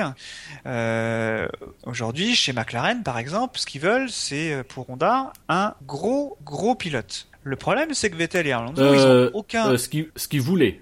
Pourquoi tu dis voulait, ça ce qu'il voulait, parce que ça, c'est quelque chose qui commence à dater quand même. Euh, le fait qu'ils veulent un gros poisson, on sait que c'est quelque chose qu'ils font depuis à peu près euh, six mois, voire un an. On sait qu'avec Honda, Honda veut mettre l'argent. Il y a, je crois, même fin fin d'année dernière, on parlait de Honda qui allait mettre de l'argent dans l'écurie, etc., pour aller chercher un gros pilote. Euh, force est de constater, c'est que euh, quand, Mac- quand McLaren, surtout avec Honda, veut avoir un gros pilote, ils l'ont. Genre Alonso en 2005, quand il annonce un an avant qu'il va rejoindre McLaren, ils l'ont. Oui, mais là, la Ils ont peut-être aussi, ils sont hein. peut- peut-être aussi face à une situation, et on sait visiblement que chez, chez McLaren, ils sont répartis les rôles. Ron Dennis cherche les gros poissons et Boulier cherche le menu frottin, entre guillemets. Euh, ils sont peut-être aussi dans une situation, ils se demandent tout simplement, est-ce qu'ils voudraient pas mieux plutôt que d'attirer un gros poisson? Autrement dit, aujourd'hui, en l'état actuel, Hamilton, mais on sait qu'Hamilton, ça va, ça va se décider très tard, et que Hamilton aura peut-être, verra peut-être pas d'intérêt à partir. Vettel, mais bon, pour moi, Vettel, euh, je suis pas sûr qu'il ait grand intérêt non plus à aller chez McLaren. Et Alonso, euh, c'est pareil, on n'est pas forcément sûr qu'il ait grand intérêt. Donc peut-être que du côté de McLaren, euh, ce qui ce qui donne encore, et on, on, on le sait, que, que les deux se répartissent le boulot, euh, bah, chercher à avoir, à défaut d'avoir un, un pilote, euh, un, un pilote du moment, l'un des champions, peut-être avoir les champions de demain pour l'écurie championne de demain. Donc des gros gens, des Bottas, des pourquoi pas aller rechercher un Di Resta, soyons fous. Mais Non, non, arrête. Di- non, Di Resta, je, je blague. Mais Moi, j'aimais beaucoup Di Resta, mais je blague. Mais voilà, aller chercher des pilotes comme ça, un Hülkenberg, euh, Oui. euh, je dirais pas aller rechercher un Perez, mais voilà, peut-être aller, peut-être aller chercher des, des, des, des pilotes de cet acabit-là. Ben, pour moi, le- les, les- gros calibres, comme tu cites Alonso, Vettel, Hamilton, ils, ils n'ont aucun intérêt, comme tu le dis. Je vais dire, je vais dire pourquoi je le pense comme ça. Ils n'ont aucun, intérêt d'aller euh, chez McLaren Honda parce que aujourd'hui, on ne sait pas ce que vaut Maca- McLaren Honda. Ah on non, donc, donc on est tout à fait d'accord, Jackie. Donc oui, oui, on est tout à fait d'accord. Et j'explique pourquoi je, pour moi, c'est c'est- très important de savoir que Honda arrive, mais on ne sait pas ce que vaut Honda. Donc Vettel et Alonso, ce sont des pilotes qui sont et Hamilton qui sont établis, qui ont euh, un, niveau d'exigence de, de performance euh, qui leur sont nécessaires. Euh, McLaren Honda ne peut pas donner ça. Donc pour moi, le seul qui euh, serait un gros poisson et qui euh, pourrait aller euh, chez McLaren Honda, ce serait Raikkonen. Mais Oui, je dois te Vettel dire que on, on- on a préparé un peu l'émission avant. Je dois te dire, Shinji, que euh, Shinji- je, je t'appelais Shinji, c'est l'habitude. Excuse-moi. Je dois te dire, Shaki, non mais tu sais que Euh, Shinji que maintenant, tu m'as- a, tu- m'as ouvert les yeux. Je me suis dit, c'est pas con. Raikkonen chez McLaren. À la limite, c'est vrai que s'il y avait un gros poisson qui devait aller chez McLaren, le, à la limite, le scénario le, le plus intéressant, c'est peut-être Raikkonen. Et là, ça libère des choses parce que ça veut dire qu'il y a de la place chez Ferrari en deuxième pilote. J'adore, j'adore pilote Fab. Non. Mais non, mais, mais non, mais non. Mais non, les gars, vous déconnez, arrêtez de dire Mais non, mais c'est pas ça, mais très, enfin, il y a- disons, allez, disons, il y a trois, disons qu'il y a deux top pilotes qui, qui peuvent euh, potentiellement être intéressés euh, par euh, par McLaren, Vettel et Alonso. Euh, très sincèrement, déjà Vettel, Vettel, c'est la première année où c'est difficile. On sent une certaine, euh, comment dire, on sent, on sent que c'est difficile à assumer. le On fait sera que- pilote usé. Bah, euh, euh, oui, certains le sentent. Euh, mais non, non, mais Vettel, c'est un peu difficile de revenir sur, sur Terre, on va dire, avec une voiture qui n'est pas une voiture aussi. enfin, qui n'est pas, qui n'est plus la même voiture. Bon, déjà dans un premier temps. Vettel, Vettel ou Alonso seraient, sont conscients du fait que ça sera une aventure aussi. Enfin, c'est quand même hautement improbable que McLaren, que oui, que McLaren ait un moteur Honda et que tout de suite ça soit la formule gagnante. C'est hautement improbable. Euh, donc voilà, soit si, si pour un top pilote pour y aller, c'est soit vouloir se, euh, se taper deux ou trois saisons euh, à essuyer les plâtres pour espérer en tirer les en tirer les comment les bénéfices. Et là, moi je pense que de fait Alonso, bon, ça ça me paraît difficile. Je je remets pas en cause. Ah oui, parce il surtout qu'aujourd'hui. actuellement pour l'année prochaine. Bah non mais enfin le problème c'est qu'Alonso ça fait ça fait plusieurs saisons que sans forcément essuyer les plâtres entre guillemets se retrouve avec une voiture qui ne peut pas gagner le titre ou en tout cas euh, lui ne peut pas gagner le titre avec cette voiture. Après, tu, tu peux faire un, tu peux, tu, tu peux faire un pari à Hamilton. À, à- Hamilton, quand il est allé chez Mercedes, on savait Oui, qu'il sacrifiait mais- 2013 pour capitaliser sur d'Alonso 2014. À l'âge d'Alonso, je sais pas. Moi Oui, mais je, je pense que sincèrement non, que Honda veut avoir Alonso, ça c'est certain. Mais Si, si, si. qu'Alonso veut avoir Honda? Si t'es Alonso aujourd'hui, à la limite, moi, je, je, je, je pense qu'Alonso n'aurait finalement pas beaucoup d'intérêt. Mais si à aller chez, chez McLaren Honda, Ah. euh, mais à la limite, euh, si il voit que chez Ferrari, euh, et visiblement chez Mercedes, on pense que chez Ferrari, n'est même- Ferrari n'est pas une menace pour 2015. S'il voit que chez Ferrari, de toute façon, c'est foutu. L'architecture moteur a été choisie, les, les problèmes sont pas cor- corrigeables, ils ont un handicap qui va leur empêcher de se battre pour le titre.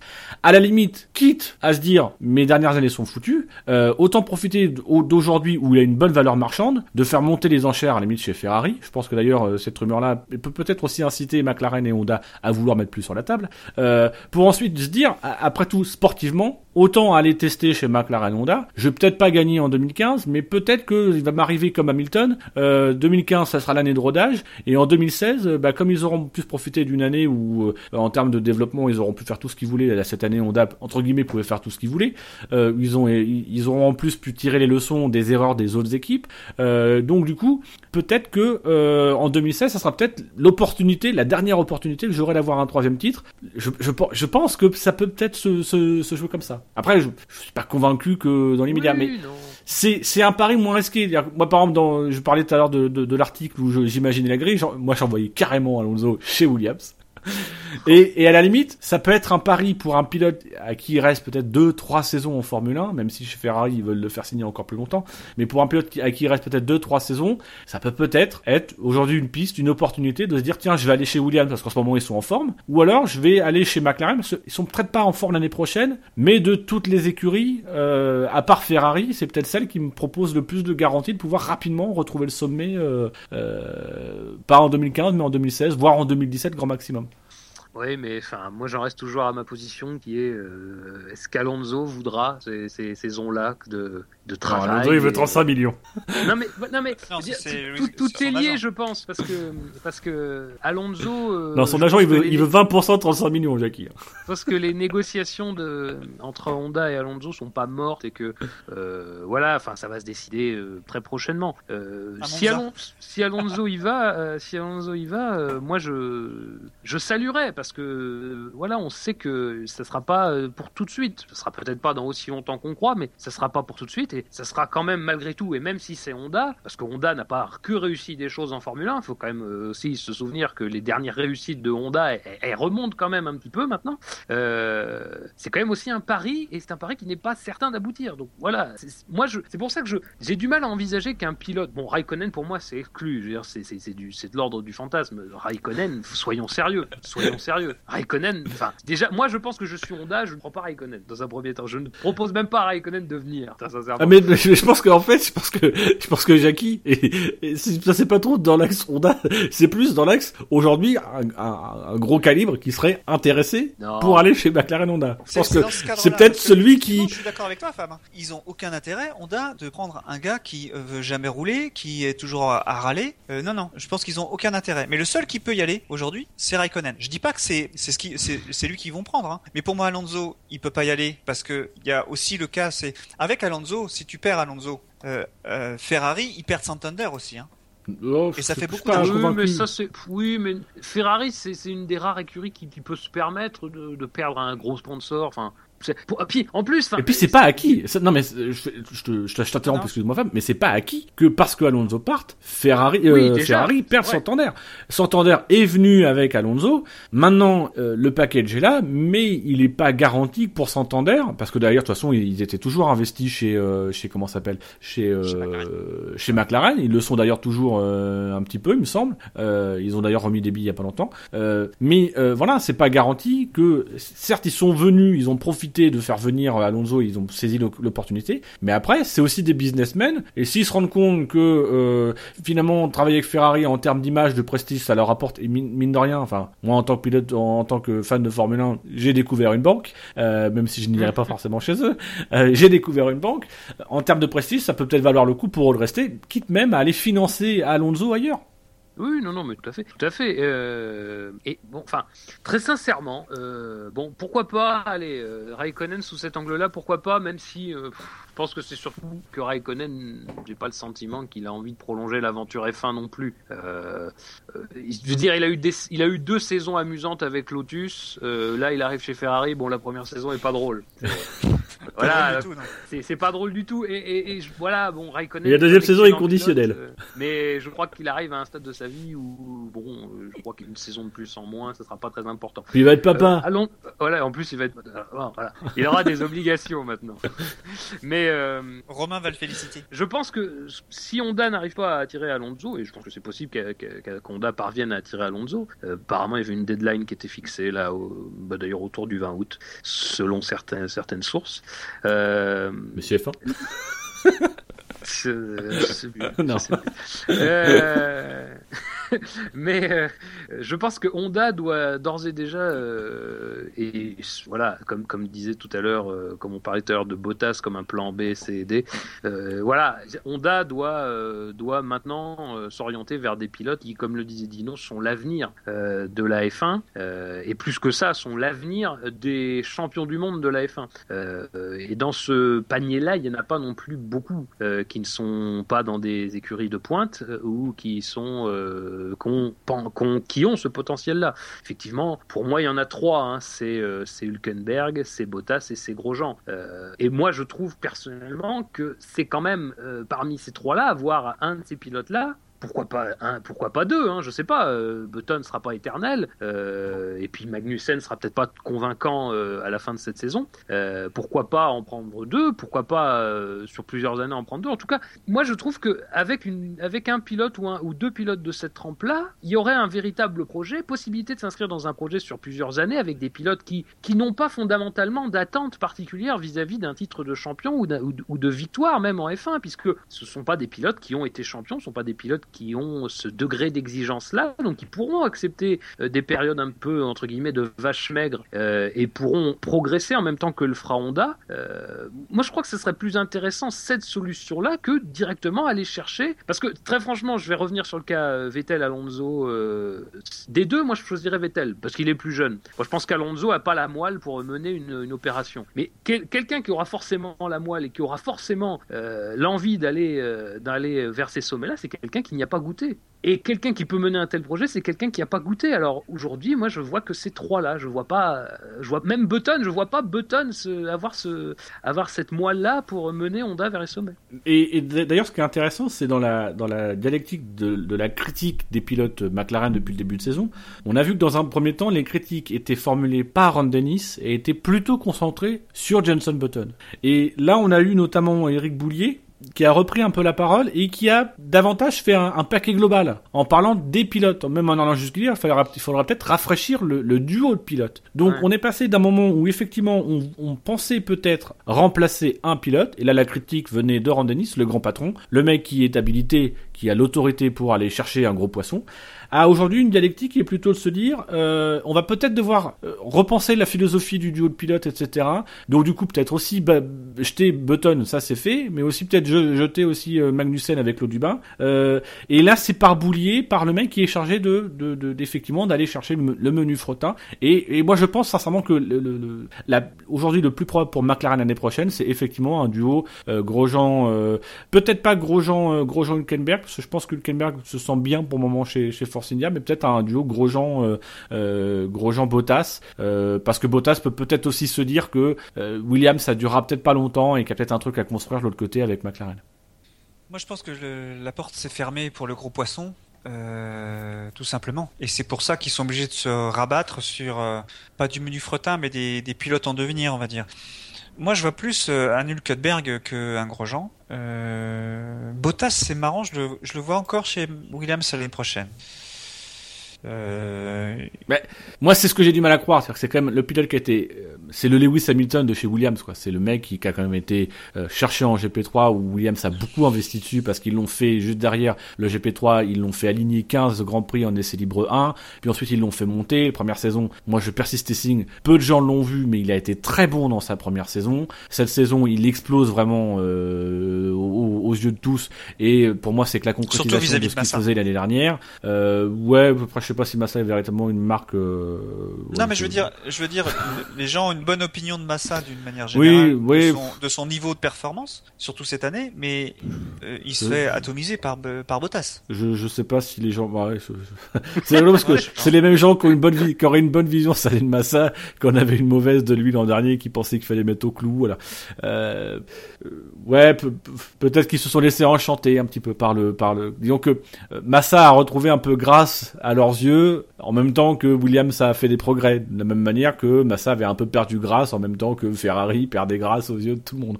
Je, je, je suis pas sûr que ce soit le vrai, le vrai, euh, le vrai baromètre. Après, euh, oui, c'est du prestige. aujourd'hui, c'est Mercedes, c'est le moteur. C'est vrai que mais battre Massa, euh, qui se faisait battre jusque là, qui s'est fait battre jusque là que par Raikkonen et Alonso, c'est pas euh, c'est pas immonde, c'est pas dégueulasse.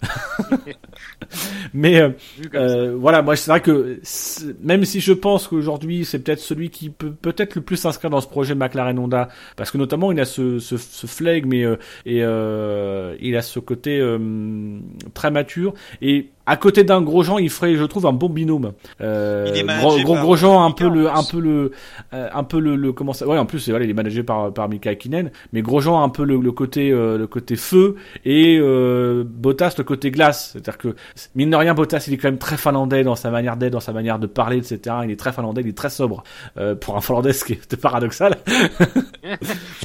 mais en même temps, c'est vrai que j'ai du mal à imaginer que Williams puisse le laisser partir chez McLaren, et que même lui-même, Bottas, puisse envisager de quitter Williams alors que euh, il a, même si peut-être qu'il voit que ça va peut-être pas tenir sur le long terme, mais que en tout cas il a des choses qui se qui se passent et qu'il y a une bonne dynamique en ce moment chez Williams. Donc, de toute façon, il a un contrat en poche pour Williams l'année prochaine. Les contrats. Oui, non, mais je suis d'accord. Si, si McLaren Faut que j'arrête de dire ça. Non, non, mais McLaren, s'il rachète le contrat, ou Frank Williams et Claire Williams, ils seront d'accord. C'est pas un souci, ça. Je suis d'accord, mais aujourd'hui, il a un contrat. Non, mais il ne partira pas tant, qu'il sera pas champion du monde. C'est une clause. Mais c'est-à-dire qu'il a, il, a aussi un contrat tout autant qu'ont un contrat euh, Alonso et Vettel, euh, Hamilton. je serais curieux de voir la clause de performance de Vettel. Ah, mais c'est-à-dire, voilà, c'est-à-dire que euh, d'un côté, on a des mecs qui, eux, ont une clause de performance qui leur permettent de partir, et que d'un autre côté, euh, je pense que Bottas, lui, il a un contrat, c'est seulement si ah Williams euh. ne, le renouvelle pas. C'est Williams qui aura la main. Je pense que c'est Williams qui va le laisser filer pour peut-être lui laisser l'opportunité plutôt qu'autre chose. Mais Bon, Grosjean, après, là, on est vraiment, on est vraiment dans le stade que de la rumeur. Moi, j'avoue que c'est une rumeur qui me parle un peu, ça me semble logique, mais j'ai quand même à voir dans la réalité, j'ai quand même du mal à voir ça se concrétiser. Ouais, je suis d'accord. Pareil pour Grosjean. Grosjean, je le, euh, je, je le vois, enfin, je le vois pas continuer chez Lotus parce que Lotus a besoin, a trop besoin d'argent. Quoique, il paraît que c'est pas dans les news de, mais il, il paraîtrait, euh, c'est Lopez qui a dit ça, qu'il y a des super résultats l'année prochaine. Enfin, pour cette année-là. Il faut, Ah ouais, ouais, ouais. Et ils ont fait un déficit de so- 64 millions de. C'est très bon. c'est génial. Non, non, non, non, ça c'était l'année dernière. Mais pour cette année, enfin, pour les, les, les, les- Mais, mais déjà l'année dernière, ils nous disaient, ils avaient fait un, un déficit monstre l'année dernière. J'en avais même fait euh, toute une partie dans le SAV. Et ils nous disaient non, mais les, les, les ré- les résultats pour cette année sont bons. Et ils avaient Raikkonen. Euh, cette année, alors oui, il va y avoir, euh, je pense, il va y avoir, euh, comment s'appelle notre ami Pastor qui va, qui va masquer un peu les chiffres, mais ils vont quand même être dans le déficit. Bon, bref, c'est, c'est, je, je vois Lui, il pas est obligé de Romain dire, il est obligé de dire qu'il est en bonne santé financière, que ça va aller mieux demain. C'est Oui, ça, c'est c'est un peu comme c'est un peu comme François Hollande. Il peut pas nous dire, les gars, euh, bon, vous m'avez élu, eh ben écoutez, on est dans la merde pendant cinq ans parce que euh, je sais rien faire, on va rien faire. Il est obligé quand même, de, de- même s'il peut rien faire, il fait la méthode Coué. Euh, tu vois, donc là du coup, c'est ah, il, il est le patron euh, Lopez, donc il est obligé de dire que oui, ça va aller mieux l'année prochaine. Il est obligé de faire croire aux gens que ça va aller mieux parce que parce que si tu fais pas croire aux gens que ça va aller mieux, les gens n'y croiront pas. Donc au moins faut que t'essayes. Euh, c'est le problème, c'est que quand t'essayes, euh, c'est ce qu'on voit avec Hollande, c'est que quand t'essayes et que personne n'y croit. et Lotus c'est un peu pareil. Je, pense qu'il essaye de faire croire, mais que personne n'y croit vraiment à ce que Lotus puisse puisse vraiment revenir sur le devant de la scène euh, l'année prochaine, etc. Même Grosjean, euh, Grosjean il le dit parce qu'il est encore sous contrat, etc. Et que mais de rien il ménage ses arrières et compagnie. Mais je pense que la première opportunité qu'il a de se barrer ailleurs, il se barre ailleurs. Si si en tout cas il y a il y a mieux, il y aura un baquet qui se libère chez Force India, il y va, il en courant. Oui, ah, c'est Euh, sûr, parce que moi je le vois pas rester l'année prochaine chez euh, chez Génie. hein. Euh, je m'attends pas, à, je m'attends à ce que l'équipe ait besoin d'argent, donc euh, fasse prenne un deuxième pilote payant quoi. Donc euh, et c'est pour ça Romain, euh, en dehors de McLaren, je vois pas où il pourrait aller. Peut-être Ouais, avec au jeu des chaises. le- le- le- Enfin, quand même, la manne apportée par Maldonado devrait pouvoir t'éviter, même si tu as besoin d'argent, d'avoir un deuxième pilote payant. Je veux dire, Lotus, c'est pas, c'est pas, c'est pas la petite équipe qui, euh, qui peut, enfin, dire qui veut aligner deux pilotes payants. C'est quand même une équipe qui a des ambitions. Ouais, mais c'est une petite équipe. mais non, oui, mais c'est une petite équipe aujourd'hui, mais c'est- une équipe qui, qui a quand même un standing malgré tout. S'il y a autant de déceptions autour de Lotus, c'est parce été champions du monde. Ils ont été champions Non, du mais- monde comme Ce que Williams. je veux dire, c'est- Et aujourd'hui, veux- aujourd'hui Lotus, c'est zéro. Ils valent rien. Messieurs, messieurs, messieurs, vous me tendez une perche monstre pour parler de Ferrari, donc je, vous- je vous laisse. Parce que on parle d'équipe qui a eu son heure de gloire à une époque, mais qui aujourd'hui est zéro. donc j'entends profiter de l'opportunité, donc je vous laisse finir, je vous laisse 30 secondes pour finir, et après on passe à Ferrari. Non mais c'est- Bah moi oui. juste juste pour dire que, que je je pense que sincèrement et Lotus l'a montré il y a, il y a, il y a peu de temps euh, Lotus veut conserver Grosjean parce que Lotus connaît aussi la valeur de Grosjean. Euh, elle sait que Grosjean sans être euh, aujourd'hui un top pilote ni un excellent pilote en tout cas c'est pas ce qu'il a encore prouvé est quand même un très bon pilote. C'est quelqu'un qui aussi aujourd'hui à une cote. C'est quelqu'un qui vaut quelque chose. Alors il vaut quelque chose pour les autres mais il vaut quelque chose aussi pour Lotus. C'est important d'avoir quelqu'un sur lequel te reposer. Et, dans une année aussi noire que cette année 2014 Grosjean est le seul à surnager. Je veux dire, Maldonado a- apporte son argent, euh, l'argent qui permet à Lotus d'être peut-être un peu plus à l'aise sur le plan financier, mais celui qui apporte les résultats, celui qui apporte la visibilité, et celui qui apporte le positif, parce que quand on parle en bien de Lotus, c'est pas pour parler de Maldonado ou de Lotus, c'est pour parler de Grosjean. Aujourd'hui, bon, bah, euh, Grosjean, je comprends que Lotus veuille le conserver, et c'est plutôt dans les mains de Grosjean que les choses sont, puisque si lui a une offre, et je pense que c'est d'ailleurs pour ça qu'aujourd'hui on n'en sait pas plus sur sa situation, c'est qu'il est malin aussi. Il sait très bien que, euh, voilà, aujourd'hui, s'il a une opportunité, ça serait plutôt du côté de. En tout cas, ça serait plutôt dans la zone de McLaren, une fois que McLaren aura euh, fait son choix. Euh, si McLaren peut l'attirer, il ira. Si Force India, effectivement, peut l'attirer par un jeu de chaise musicale, il ira. Et ainsi de suite. Euh, aujourd'hui, je pense que Grosjean attend surtout de ne plus avoir d'opportunité pour re-signer chez Lotus. Et Lotus attend Grosjean. Donc pour moi, Grosjean n'est pas foncièrement en danger, sauf si, évidemment, qu'à extrême, la situation s'étire jusqu'à la toute fin de l'année 2014. Mais dans l'état actuel des choses, Grosjean a a quand même, je pense, le chou. Enfin, pour l'instant, je pense Je pas qu'il ait le non, non, choix je- de l'avenir, mais je pense qu'il pourrait l'avoir et qu'il de toute façon, il pourra toujours tomber sur ses pattes. Je le sens pas vraiment en position de force. C'est ça que je, je voulais dire. Honnêtement. Alors- même, mais je comprends tes arguments, hein, Fab. hein, mais C'est con, j'avais une belle bien, ce transition, bien là. si c'était vrai. Mais j'ai du mal à y croire. Donc, Jackie, tu ne, tu ne sentais pas Grosjean en position de force. Il se Ah trouve que nous ne sentons pas Ferrari en position de force. Ah. Et nous ne sommes pas les seuls.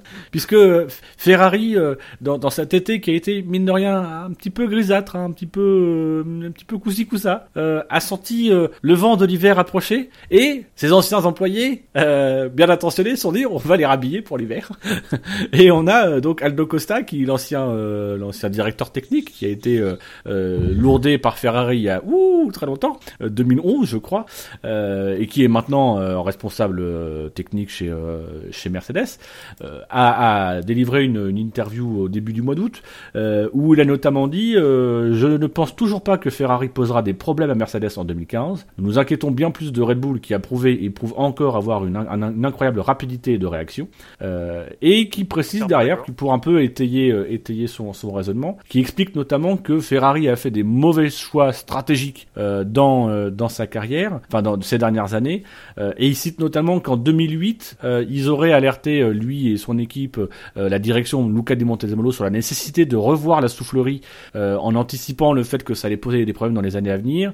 Et Luca Di Montezemolo, donc là mine de rien, il remet en cause Luca Di Montezemolo lui-même. Luca Di Montezemolo aurait aurait euh, dit que ce n'était pas la peine en s'appuyant sur la, la base des résultats qui étaient faits en 2008, donc sans anticiper. Et donc, grosso modo, on a Costa qui euh, cible un peu le manque d'anticipation de la direction de chez Ferrari, qui expliquerait les problèmes d'aujourd'hui. Euh, et on a un, un deuxième ex de chez Ferrari, euh, Luca Marmoniri, Attends, a Marmorini. Costa, ju- juste avant, Costa Non, non, on- non, Ah, Vas-y. d'accord. Non, non, mais vas-y, c'est- c'est Costa- c'est pour, citer. Mais tu n'analyses pas, Shiji. Tu, euh, Shiji, eh. Non, non, je n'analyse Shiji, pas. je fais une sur Shiji ce soir. GG. Shiji, reviens. dit, dit aussi que euh, il y avait euh, une tension entre lui et Nicolas Tombasi. Oui. Et euh, quand il est parti, il est devenu seul maître à bord. Et euh, donc sans la gêne de Costa, il aurait dû faire des miracles, ce qui n'a pas été le cas. Que, on, on avait raconté qu'en fait c'est- Costa qui bridait un petit peu Tombasis, qui Ouais. est le, le, le designer de, de l'écurie. Et Costa dit, on voit bien qu'effectivement il a été, son esprit a bien été libéré. et c'est vrai. Ça, c'est Mais alors, je- encore plus ju- gros. justement, Justement, tu, tu parles de, de, de c'est un, un personnage qui est euh, lui aussi sous le feu des, des, des critiques et, qui est un peu ciblé par euh, Luca Marmorini, qui est l'ancien responsable moteur chez Ferrari. Je crois que je n'ai connu que lui.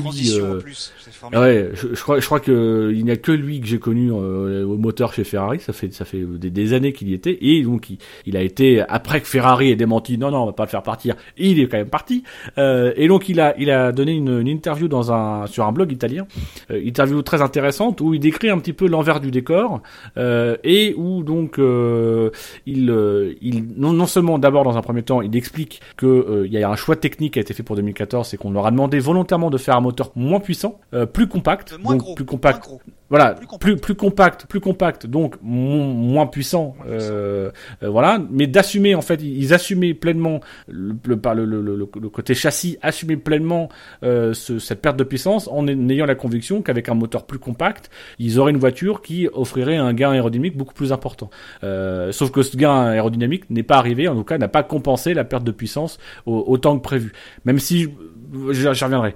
Euh, et dans un deuxième temps, euh, Marmorini explique aussi, au-delà de ce choix technique, il explique aussi que euh, chez Ferrari, il y a aujourd'hui des gens qui pensent davantage à, à défendre leur position, à, à ne pas euh, à ne pas forcément assumer leurs erreurs et à, voilà à, à- défendre vraiment leur position.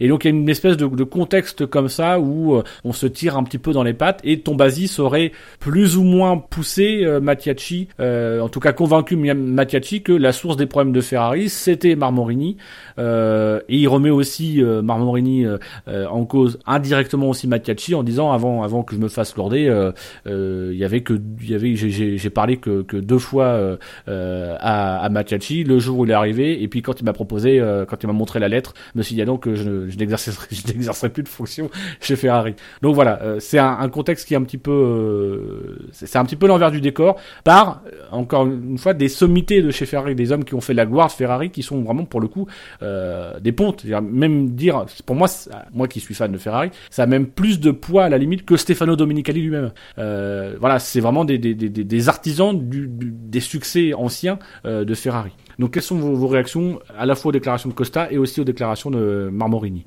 Bah, on peut, on peut être qu'inquiet euh, parce que tout ce qui est dit semble vraiment très logique en fait c'est ça ça semble pas moi, ça me semble vrai en fait. Et moi, je peux être qu'inquiet parce que fondamentalement, même si on n'est pas fan de Ferrari, moi, j'aime l'équipe au sens que c'est une équipe qui qui est la F1. Je veux dire, la F1 sans Ferrari, c'est c'est vraiment triste. Donc, je ça me désole de voir que Ferrari n'a pas réglé ses problèmes. Ça me désole de voir que euh, le nouveau management n'a pas l'air d'avoir compris que euh, c'est maintenant qu'on a besoin d'un, euh, d'un, j'allais dire d'un changement. Euh, c'est à cause de François Hollande, quand tu as dit tout à l'heure, mais euh, c'est vraiment maintenant qu'ils. Arrêtons de taper sur ce pauvre François. Oh. Non, mais ils ont vraiment besoin d'avoir une voiture qui soit qui soit performante. C'est pas c'est pas demain, c'est évidemment c'est l'année prochaine. Il faut que ce soit là l'année prochaine. Et on a bien l'impression que comme c'est toujours les mêmes qui sont euh, aux décisions, que ça va pas changer beaucoup. Euh. moi, ce que ça m'a donné comme impression, ce qu'a dit Marmorini, c'est que le moteur était sous les ordres de l'aéro. Moi, ça me semble logique en termes de parce que c'est l'aéro qui, déterminait qui détermine beaucoup de vitesse. Ça semble logique dans un premier temps. Mais si on y réfléchit un peu mieux, l'aéro, le châssis, le moteur doivent être en ordre aux ordres d'une direction technique. Et c'est peut-être justement qu'il n'y a pas de direction technique forte chez Ferrari et il y a peut-être que des directions, soit châssis, soit aéro, qui ont en fonction des années, plus ou moins de poids politique euh, vis-à-dire -vis du décideur qui est euh, Luca Di Montemolo. Et donc ça pose vraiment un problème de, de, de qui décide et euh, qui euh, qui choisit euh, d'être bien vu par le patron. Et parce que bon, évidemment, si le, le, gars Tomasi dit on va on va amener des points aéros grâce au, à la compacité du moteur, ouais, mais le moteur il est plus compact. Et c'est peut-être ce que va dire Tomasi aussi, mais il était plus lourd. Donc parce qu'ils ont fait des choix de refroidissement qui étaient qui était plus lourd. Moi, je, je, je, je, me pose des questions sur le, sur le, sur le devenir de Ferrari. Ça fait 5 euh, ou 6 ans qu'on les a pas vus.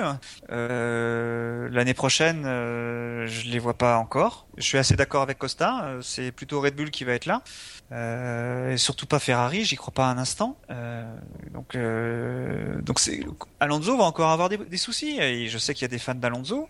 Euh, bon, il n'y en a plus trop. Il y en a plus trop. Non, mais c'est désolant de voir quelqu'un. Moi, je suis, j'aime la compétition. C'est désolant de voir quelqu'un qui est probablement un des 3-4 meilleurs pilotes du monde, si ce n'est le premier pour certains, euh, ne pas pouvoir se battre avec une voiture compétitive. Ouais, mais c'est à un moment donné, euh, j'ai envie de dire aussi.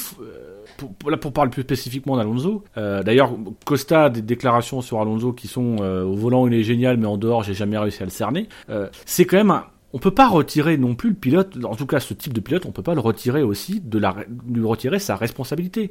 Euh, il a aussi peut-être été la source aussi de ce, de cette situation-là. Si aujourd'hui des mecs sont obligés de défendre leur poste et pensent peut-être surtout à défendre leur poste, c'est peut-être aussi à un moment donné parce que t'as un pilote qui a demandé des têtes, qui a demandé à ce que les choses changent, etc. et que c'était peut-être pas la bonne manière de faire.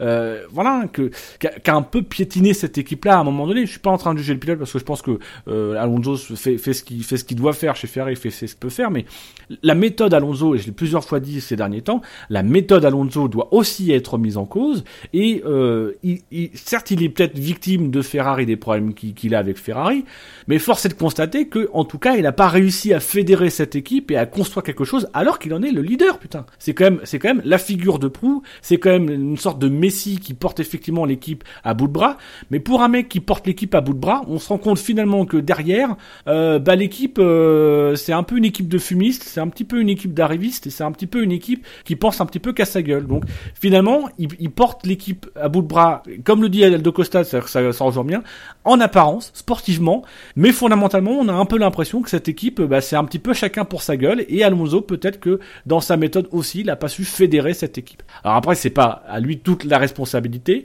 mais quand t'es un pilote, tu t'appelles Alonso, que t'es sans doute l'un des plus grands pilotes, l'un des pilotes les plus talentueux, t'es le pilote le plus talentueux de ta génération et l'un des plus talentueux de l'histoire, que moi personnellement c'est un pilote que je classe au même titre que dans la même catégorie que des Stewart, que des euh, euh, Clark, peut-être même plus que Clark encore, que des euh, des, des, des, des, des, des Prost, des, des Senna, des Schumacher.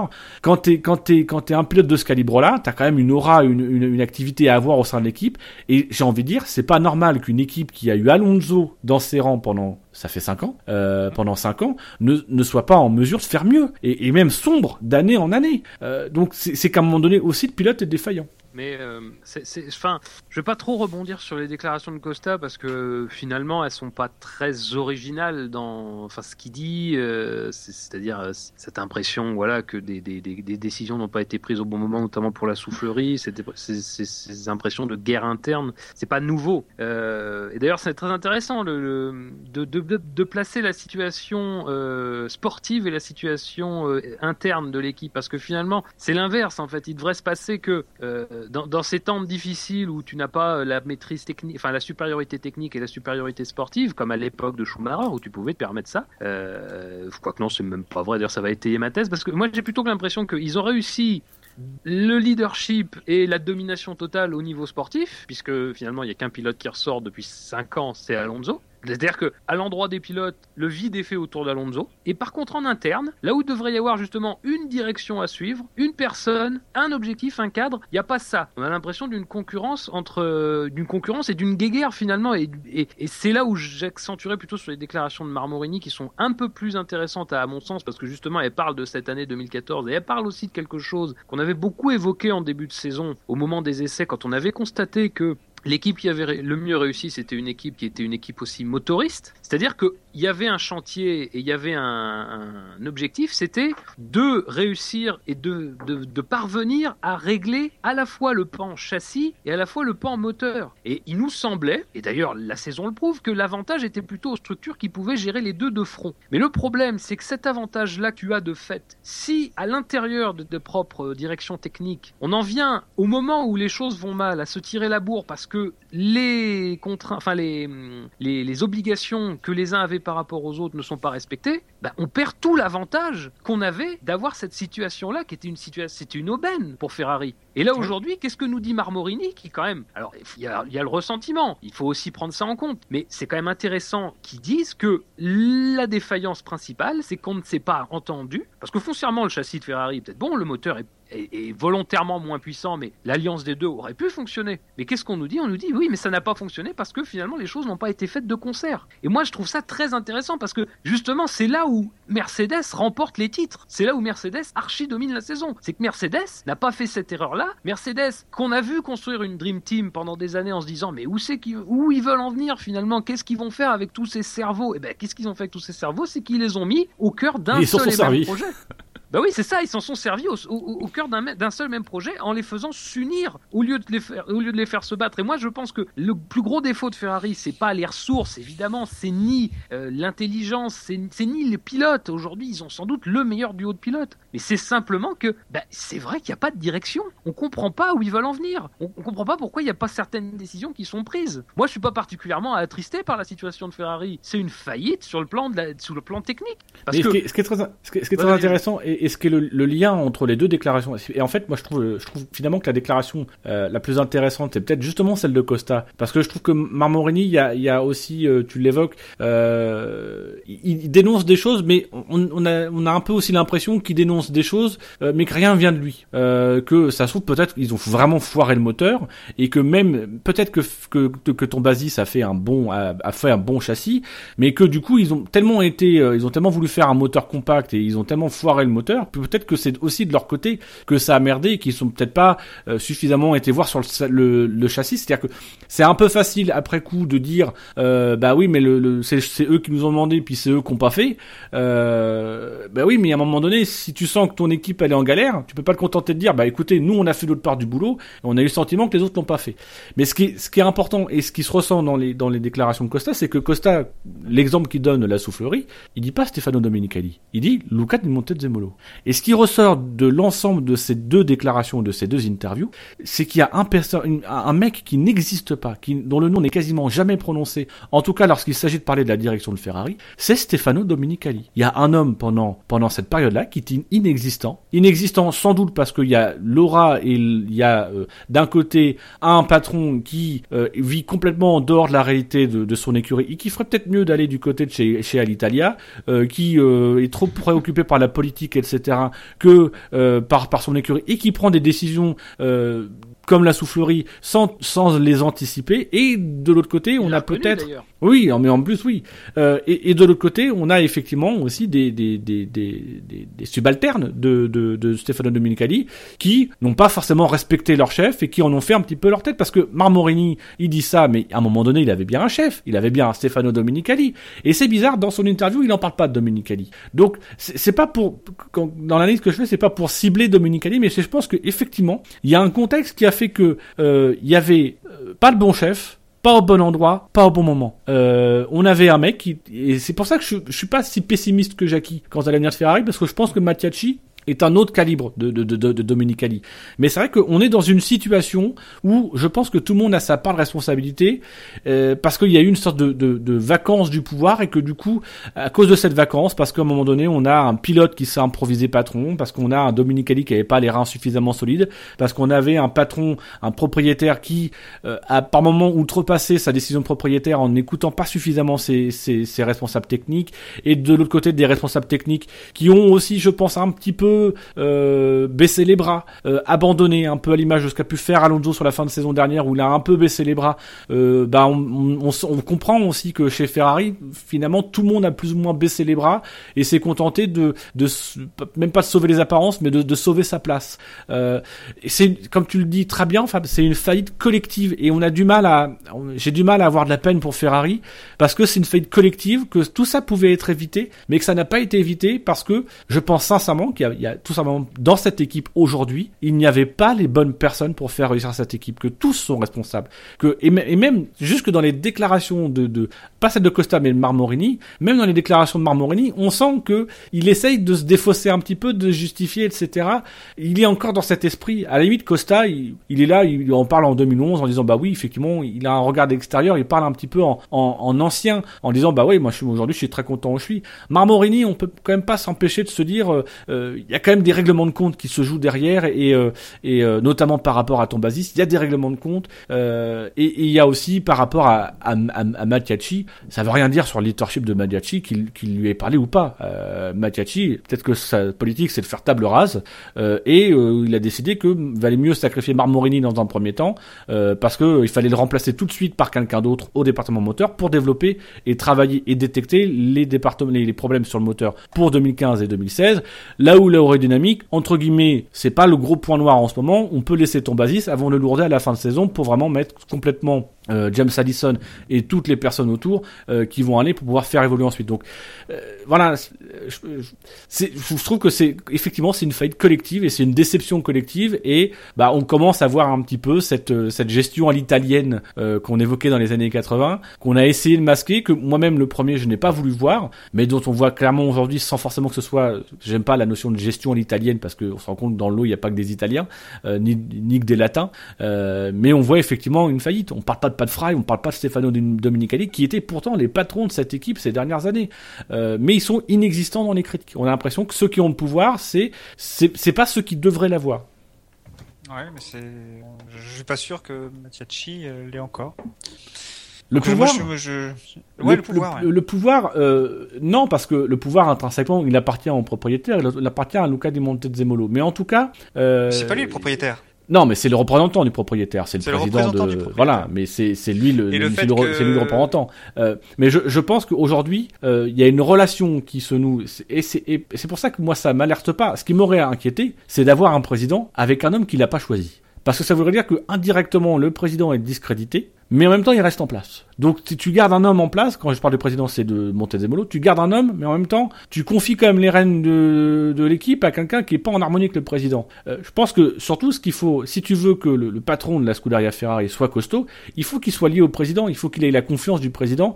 Et on sent mine de rien que euh, si Montezemolo fait des grandes déclarations politiques, on sent mine de rien que pour le moment il y en a un qui, a les rênes aujourd'hui et qui fait le ménage, c'est Mattiacci. Alors peut-être qu'on apprendra dans un an ou deux ans, peut-être qu'il y a un mec qui sera en disant non mais Miatiachi il vient juste le matin, il pointe et euh, il fait juste des discours aux médias et finalement c'est Montezemolo qui nous vire.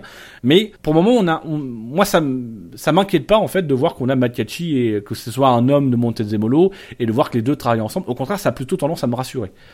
Il y a des gens qui travaillent en chambre des Ferrari. Je n'ai plus de salive. Je voulais dire qu'ils travaillent en robe de chambre. Donc, on, a fait le, on a fait le, le, tour du patient euh, Ferrari, messieurs. Même si on est assez euh, inquiet quand même. Hein. Euh, enfin, moi, je le suis en tout cas. Inquiet implique, inquiet implique. Mais pourquoi la beauté du sport? Parce que ça fait un compétiteur de moins. Mais il y en a d'autres. Il y a Williams cette année. Ouais, mais ils seront pas là l'année prochaine. Bah, ils, seront peut-être pas là l'année prochaine, mais peut-être qu'il y en aura un autre l'année prochaine. Peut-être. Il n'y a, a, pas eu plus de compétiteurs les quatre dernières années. Hein. Et même bah, historiquement, enfin. Moi, j'en veux plein. oui, mais voilà, mais. Je dis pas mais... je dis moi, j'en veux plein. Je veux 4 équipes pour ah, la tu, es, place. tu es un doux rêveur. C'est ce qu'il a dit à sa femme, j'en veux plein. Résultat, il a 14 filles. Plus qu'une, il dispute le championnat du monde de rugby. Donc, euh, messieurs, je, je, on va on va passer euh, rapidement sur euh, parce qu'il faut quand même citer l'information selon laquelle le circuit de Sochi a reçu le feu vert de la FIA pour l'homologation qui fait qu'il y aura bien un Grand Prix, même si le doute reste quand même malgré tout permis. Hein. Ça va approcher, ça va sans doute animer l'actualité des prochaines semaines, sans doute en reparler avec la situation en Russie qui, enfin en Ukraine qui peut peut-être interagir avec avec le Grand Prix. Donc ce que je vous propose, c'est qu'on s'éternise pas forcément sur ce sujet-là, sauf si vraiment vous avez quelque chose à dire sur le circuit en lui-même. Euh, et je pense qu'on aura d'autres opportunités à, d'en parler dans les prochaines semaines sur la possibilité que ce soit annulé ou etc. On regarde du contexte politique. Donc le circuit en lui-même, messieurs, qu'est-ce que vous, ce que vous, on a vu des photos, est-ce que ça vous fait rêver ou pas pouvait, euh, pouvait ne pas donner le feu vert? Ils l'ont même, ils l'ont bien donné à la Corée, euh, alors qu'on savait que la première année euh, et la deuxième année et la troisième année, le, le, le, circuit de Corée était pas aux normes. Donc voilà, j'ai rien à dire. Euh, en dehors de ça, dire que c'est un circuit, il fallait qu'il soit là, il fallait qu'il soit prêt, il est prêt, formidable, il a le feu vert. Mais est-ce qu'il vous plaît sur les photos? Parce que je, je, je sais pas. C'était ça ta question. pour le moment, on n'a on a, on a, pas d'aperçu euh, sur de, on n'a pas d'aperçu de la piste, euh, on n'a pas un tour embarqué, etc. Sauf sur des simulations, mais euh, voilà, il faut, il faut attendre. Mais il y a eu des photos qui ont été dévoilées. Moi, moi esthétiquement, ça, ça me déplaît pas. J'avoue que j'ai hâte de voir. je trouve que c'est plutôt bien arrangé, d'ailleurs, avec les, les, les, les différents, comment dire, les différentes zones du site olympique. C'est plutôt bien fait, je trouve. c'est un petit côté Valence. Alors, euh, pas, pas pour les, les, couleurs multiples des murets, mais euh, pour le. Je sais pas, ça ça m'a fait penser à Valence. Le, circuit en lui-même a, une, un côté très Valence, très Corée aussi dans un sens, mais euh, plus Valence pour le coup. après, bah, comme tu dis, la piste, c'est pas facile d'avoir vraiment un aperçu. j'attends, enfin, j'attends de voir une vidéo qui nous montrera la piste en. On va attendre la vidéo Red Bull. Il y aura, il y aura deux, deux possibilités de dépassement, mais c'est tout. Ça n'a pas l'air d'être des. mais ça, on s'en fout. Mais alors, moi, c'est un argument chez toi, Jackie, Simracer, ah euh, qui, qui me. C'est avant tout l'argument, ça devrait être le plaisir de piloter. Est-ce que les virages ont l'air sympas? Euh, Il y a une grande courbe là qui, qui, peut, être, qui peut être sympa. Euh, je, je suis choqué de t'entendre parler d'opportunité de dépassement, Jackie.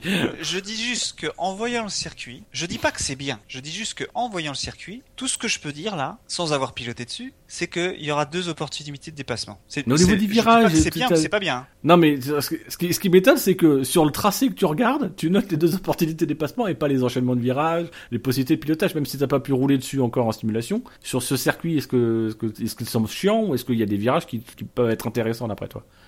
Le blanc. Le blanc qui veut dire en fait, euh, écoute, dis j'ai vu le plan de loin. Il y a beaucoup de virages, pour dire aux auditeurs, euh, il y a beaucoup de virages à 90 degrés. C'est jamais très très passionnant les virages à 90 degrés. Là, j'en compte 1, 2, 3, 4, 5, 6, 7, 8, 9, 10, 11, 11 virages à 90 degrés. Ça va. Moi, je me souviens, je me souviens euh, du circuit de Valence qui était, qui était très décrié euh, au niveau des, des diffusions télé, télévisées, mais que j'avais un plaisir fou. Peut-être sans doute le circuit qui me procurait le plus de plaisir quand je ah jouais sur euh, à l'époque F1 2010. Enfin, ce circuit-là, c'était, c'était véritablement exceptionnel, quoi. Enfin, tu parles de quel circuit de Valence? Le le, le, vrai. circuit urbain, le, circuit urbain. le seul, l'unique. non, mais ça, moi, je sais que c'était pas forcément. Je, franchement, j'avais une très très mauvaise opinion. Et quand je l'avais, quand j'avais joué sur sur, euh, sur PlayStation, sur PlayStation 3 à l'époque. Euh, enfin, vraiment, j'étais tombé Elle existe toujours. Oui, oui, non, mais c'est- On peut les toujours, hein, c'est pas la ceux qui nous Nintendo. écoutent euh, euh, que depuis cette année et qui n'ont connu que la PS4. non, mais enfin voilà, je veux dire, c'est. Et, et à côté, il y a des circuits que, que beaucoup considèrent comme des beaux circuits qui. que je, je- m'emmerder à piloter, et puis voilà, enfin c'est. Mais je sais pas, hein, franchement, le, le circuit en lui-même a- ressemble pas à un. Enfin, effectivement, il y a beaucoup de virages à 90, mais le circuit en lui-même ne ressemble pas à un circuit urbain tel qu'on tel qu'on les connaît. Il y a, il y a- il y a une ébauche de, de quelque chose, mais franchement, comme ça, c'est pas facile de dire. Non, c'est pas facile. C'est pour ça le seul truc que je peux dire, et je dis pas, ça, ça, ça veut rien dire de plus, hein, c'est que je voyais les lignes droites surtout euh, avec euh, des, des virages. Ça me choque que tu voyais des lignes droites avant tout. tu sais le mec qui enfonce le clou. Non mais je, Non, mais, euh, je, ce je, sera je pas- sais ce qu'on va faire Jackie. Je sais. Tu vas venir à la maison et on va l'essayer. Non, non, non. Il y a, il y a un truc qui te passionne, il y a un truc qui te, qui te plaît. Tu, tu as noté quelque chose par rapport. On va, on va parler de spa. La, la spa, Ah, tu- oui. on va parler de spa. Là, Il y a là, quelque chose. Il y a, il y a peut-être une nouveauté. En tout cas, le retour de quelque chose euh, ce week-end qu'on va, qu'on va voir euh, et qui toi t'as, alerté dans l'actualité euh, ces derniers temps. Ouais, ouais, c'est alors c'est une question dont on aura la réponse demain matin, peut-être, mais surtout demain après-midi. C'est euh, les voitures 2014 ne passeraient plus à fond dans le Raidillon et à Blanchimont. Alors le Raidillon, tout le monde le connaît. Le Blanchimont, c'est le c'est le virage qui est euh, qui revient vers le vers les stands, un grand virage à gauche euh, qui passe à fond euh, assez facilement. Et l'autre jour, j'ai regardé l'autre jour, c'était hier. hein, j'ai regardé euh, au niveau de d'une vidéo YouTube de tous les passages dans le Raidillon depuis 90 ou 91 et on voit la, on a bien sûr vu la, la, la différence euh, entre le Raidillon euh, d'aujourd'hui et le Raidillon d'à l'époque où le mur était très très près. Donc le Raidillon c'est un gauche droite gauche et dans le droite le mur était à à un mètre quoi. Maintenant il est beaucoup plus loin, euh, ce qui fait qu'on en, il est plus vraiment à l'aveugle, mais euh, c'était très très chaud avant. Là euh, sur les, les, quand on a vu les images de l'année dernière, c'est tout juste si le pilote en bas il lâche pas une main. C'est-à-dire que en bas du raidillon, il peut appuyer, changer, appuyer sur un bouton et, euh, et passer le virage. Donc c'était vraiment facile. Mais là, euh, Raikkonen n'est pas sûr de passer à fond. Donc ça veut dire que euh, je sais pas s'il a fait de la simulation pour savoir si ça passait à fond ou si on lui a dit. Euh, je crois que Sutil n'est pas sûr non plus. Alors qu'il Pour Villeneuve, autre ça passe à fond. Hein. Il a dit. C'est surtout c'est que tu vois moi ça me faisait rêver et là Raikkonen qui passe pas à fond, sachant que de toute façon en ce moment on a l'impression qu'il passe à fond nulle part et subtil. Oh, elle est beau. Donc, je suis pas sûr qu'il passe à fond, euh, généralement aussi. Je suis pas sûr que ça change vraiment, en fait. Non, mais la grosse différence, c'est qu'il y a beaucoup plus de puissance. Donc, euh, faut. Le risque de décrochage, si tu passes à fond, le risque de décrochage vraiment. risque d'être assez important. Il faut, là, il va, il va à nouveau falloir des, des couilles pour pouvoir passer le, le rouge. Peut-être moins qu'à une certaine époque où c'était plus, plus serré, etc. Mais, euh, en tout cas, il faudra plus de couilles cette année, je pense, que les années précédentes. Parce que justement, le couple à l'arrière fait que, euh, euh, et la délicatesse des voitures aussi, le manque d'appui aéro fait que tu pourras pas passer aussi vite qu'avant. Bah, il y a, il y a deux, deux facteurs. Dire que l'année dernière, les images que j'ai vues, ils rentraient, ils arrivaient en bas à la vitesse maximum qu'ils pouvaient avoir, parce que c'est une grande descente pour arriver jusqu'au Raidillon, et après ça monte à 25%. Et donc on ralentit. La, voiture, la F1, même avec toute la puissance qu'elle a, elle ralentit. Donc ils arrivent en bas à 305 et ils arrivent en haut à 200, à 300. Euh, C'est Vettel en 2012. Il arrive à 308 et il arrive en haut à 300. Donc il perd que 8 km heure avec euh, tout ce qu'il a comme appui. Euh, là, je pense qu'on va arriver à 320 en bas parce qu'il y a, y a beaucoup plus de, de, de- y a moins de, moins de traînées et moins et plus de puissance. Donc je pense qu'on va arriver à 320 en bas. Est-ce que les 10 km heure de plus euh, ou les 20 km de plus vont faire qu'ils vont être obligés de ralentir du fait qu'ils ont moins, ils ont moins de, de, de, grippe aérodynamique pour permettre de coller la voiture au sol. Donc ça c'est la question. Et pareil pour euh, blanchiment. Blanchiment, on va, je sais plus à combien on arrive euh, là, mais on doit arriver au 3- 310 dedans. C'est un virage qui est très serré. Euh, je me souviens d'un commentaire de, dans les années 90 où il disait que ce virage-là, c'était avant, c'était une route, et c'était une route, c'était un virage qu'on prenait en troisième avec une voiture normale. Alors certes, une voiture normale, comme c'était une Donc nationale. 50 km heure. Pour ceux qui, Euh, pour ouais, ceux qui, parce qui que c'est un, un virage à angle droit pour le coup. Mais euh, voilà, il y avait aucun dégagement et ça passait à ça passait à 300 déjà à l'époque, ça passait à fond. Mais il y a qu'une seule trajectoire, Enfin, comme dans le Raidillon. Mais est-ce que euh, c'est la moi c'est la seule incertitude que j'ai, que c'est pour ça que je vais sûrement regarder vendredi soir les essais euh, du vendredi après-midi pour savoir si avec des caméras embarquées si on les voit lever ou pas lever. Je sais pas ce que vous en pensez vous messieurs. Mais moi, moi, j'avoue, euh, c'est globalement sur toute cette saison, c'est vrai que on n'a pas encore eu là. Euh, à Monaco, j'appréhendais un petit peu, mais c'est vrai qu'on va arriver sur des circuits, euh, notamment Spa, Monza et Suzuka, mais surtout Spa et, Suzuka, où j'ai hâte de voir les voitures parce que j'estime vraiment que même si on dit aujourd'hui que les voitures sont plus faciles à piloter, j'estime que mine de rien, elles offrent beaucoup plus de défis en termes de pilotage et beaucoup plus de, de challenge aux pilotes que, que, que n'en offraient les voitures des dernières années. Justement parce qu'il y a moins d'appui, parce qu'il y a plus de puissance, et c'est très tu l'as très bien décrit par rapport à, l'eau rouge, c'est que techniquement, on va arriver plus vite, mais on n'est pas sûr de pouvoir conserver cette vitesse. Euh, parce que tout simplement, on n'est on pas sûr que la voiture tienne, qu'elle ait le grip nécessaire pour monter euh, le rouge, qu'elle ne te décroche pas, que tu ne fasses pas surprendre euh, par, l'arrière, etc. Donc, même si on n'en a pas eu vu beaucoup cette année de, de, de, décrochage, mais tu sois surpris par le couple. voilà, je, pense que les pilotes vont peut-être réussir à, à, pouvoir le passer à fond, mais en tout cas, on va se reposer la question. Et on va devoir pouvoir à nouveau admirer les pilotes parce qu'ils le passent à fond. Alors que aujourd'hui, le passer plus à fond, ça demande de le passer à fond, même si c'est plus sûr. C'est mine de rien, c'est un cas psychologique à, faire. Parce que il fallait le faire. L'année dernière et l'année d'avant, ça passait à fond en qualif évidemment, mais en course aussi. Oui. Là, en qualif, on peut supposer que ça va passer à fond. Je suis pas sûr qu'en course, ça passera à fond.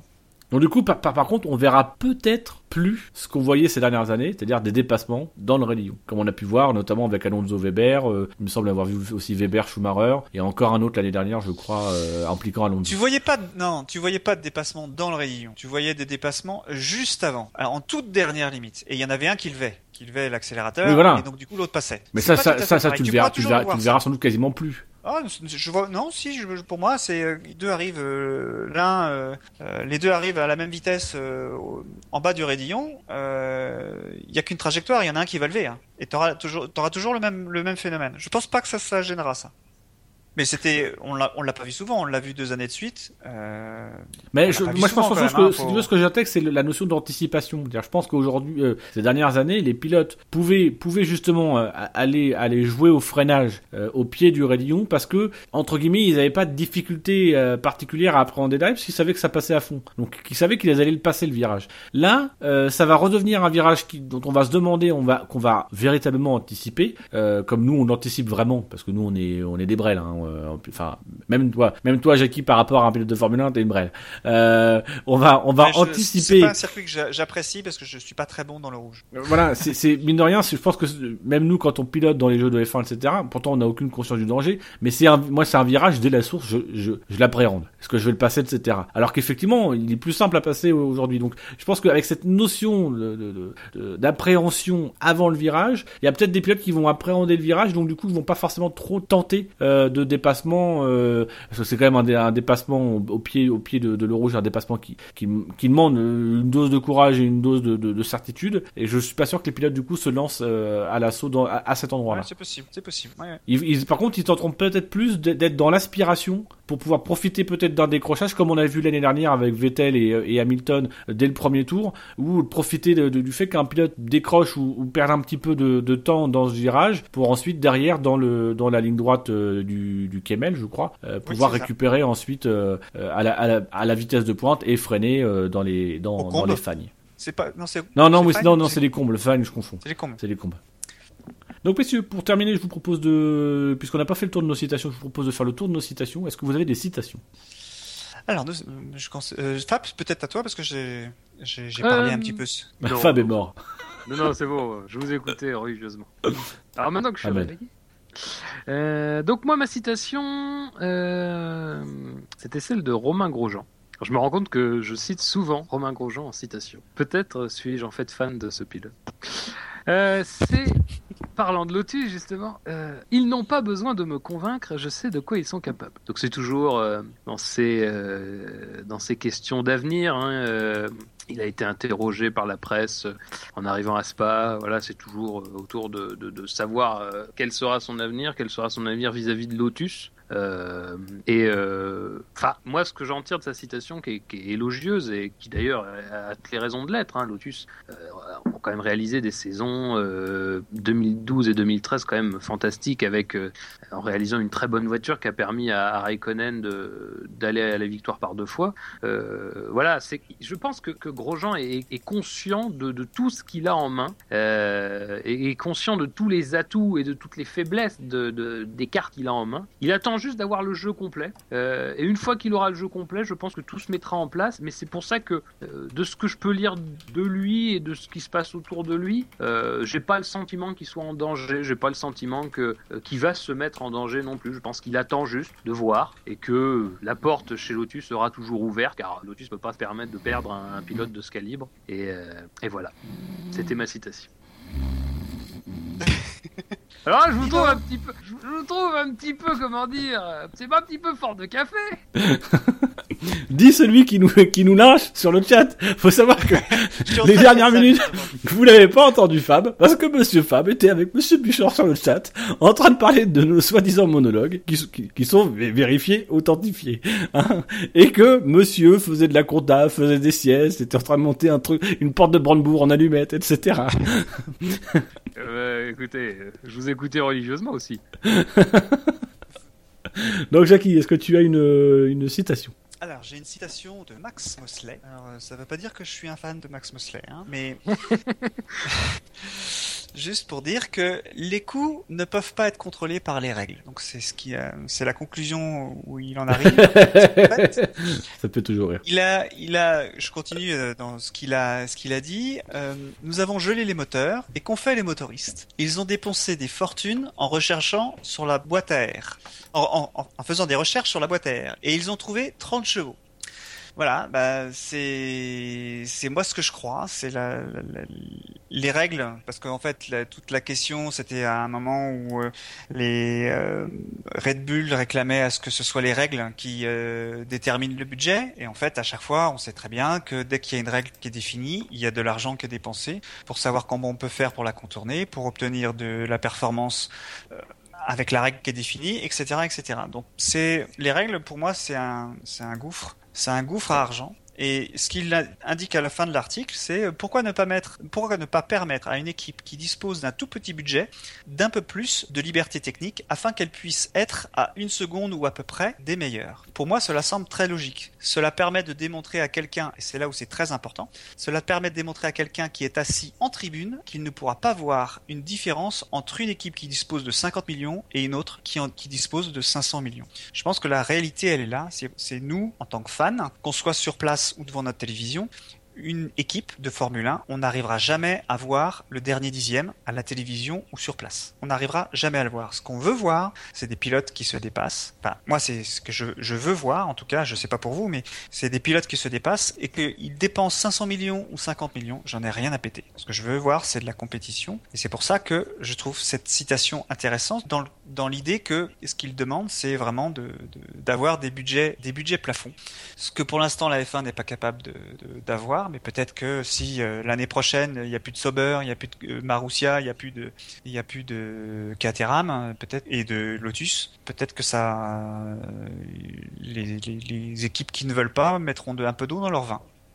Ce qui serait intéressant avec Max Mosley, c'est effectivement intéressant ce qu'il dit, effectivement donner entre guillemets une carotte pour, pour baisser les coûts. Euh, voilà, offrir plus de liberté, vous dépensez moins, on vous offre plus de liberté. Même si euh, plus de liberté implique aussi plus de dépenses. Mais bon, euh, voilà, c'est surtout c'est la problématique, c'est que c'est bien d'avoir des non, plans mais comme ça. Mais ce qu'il dit, c'est si tu as un budget capé à 50 millions, 50 millions c'est un chiffre qu'il cite comme ça, mais si tu as un budget à 50 millions, tu as, le droit par exemple, je dis une bêtise, tu as le droit d'avoir la suspension fric. Voilà. Oui, puis, mais euh... ça, mais non, mais ça, ça génère aussi des coûts en termes de, de, mais bon, ça peu importe. Surtout moi, ce qui me, ce qui m'intéresse chez Max Mosley, c'est que euh, ce qu'il dit, c'est bien, mais c'est de la com. Parce que le vrai fondement du problème, c'est pas le, c'est pas, c'est pas la formule de la réduction des coûts c'est de l'adopter cette réduction des coûts. Et le problème est qu'il n'évoque pas, etc. C'est la situation qui est que la FIA aujourd'hui, c'est que aujourd'hui personne ne peut imposer une règle de réduction des coûts. En oui. partie parce que déjà lui-même a essayé et que du coup ça lui est revenu dans le coin de la gueule et que les équipes ont pris le pouvoir. Donc euh, en fait voilà, c'est dire oui la solution existe, mais tout le monde sait que la solution elle, existe. Il, existe 15 variétés de solutions qui sont tout aussi les, intéressantes les unes que les autres. Mais le problème, c'est que cette solution, elle nécessite qu'à un moment donné, quelqu'un décide. Et le problème, c'est que c'est pas aujourd'hui, c'est qu'il faudrait pas une proposition pour répartir, pour réduire les coûts. C'est qu'il faudrait une, une, une proposition pour réinstaurer un tout petit peu d'autorité dans cette Formule 1 et redonner le pouvoir à quelqu'un euh, d'avoir cette autorité. Ça va arriver dans quelques années. Ça sera un monsieur qui s'appellera Bernie Ecclestone qui dira écoutez maintenant ça suffit, il faut qu'on avance. Je vais prendre le pouvoir, d'accord? Vous allez me le donner Non, non, gentiment. attends, attends, attends. Et puis je vais prendre des, je vais prendre que- des décisions et puis euh, on, on fera les, des trucs de règlement et il aura réussi ce qu'il essaie de faire depuis 30 ans, c'est-à-dire prendre la prérogative qu'avait la FIA et se l'attribuer à lui tout seul. Je veux bien que Bernie Ecclestone ait neuf vies comme les chats, mais il faut pas déconner non plus. Il est Non mais quand je dis jeune, Bernie, mais- quand, quand je dis Bernie Ecclestone, c'est lui, c'est ses intérêts à lui, c'est les, les, les intérêts euh, euh, suprêmes de de, de ah, voilà. La femme, quoi. C'est le concept, Bernie Ecclestone. Voilà, c'est le concept Bernie Ecclestone, c'est le concept. euh, D'ailleurs, je te trouve, je te trouve en, en prédisant une mort prochaine de Bernie Ecclestone, je te trouve bien pessimiste. Oui, et Cet d'ailleurs, homme je- peut, cet Je homme sais que a- j'aurais raison. a des ascendants Un chats. jour, Euh, ah à peux, dire, mais méfie-toi maintenant, méfie-toi.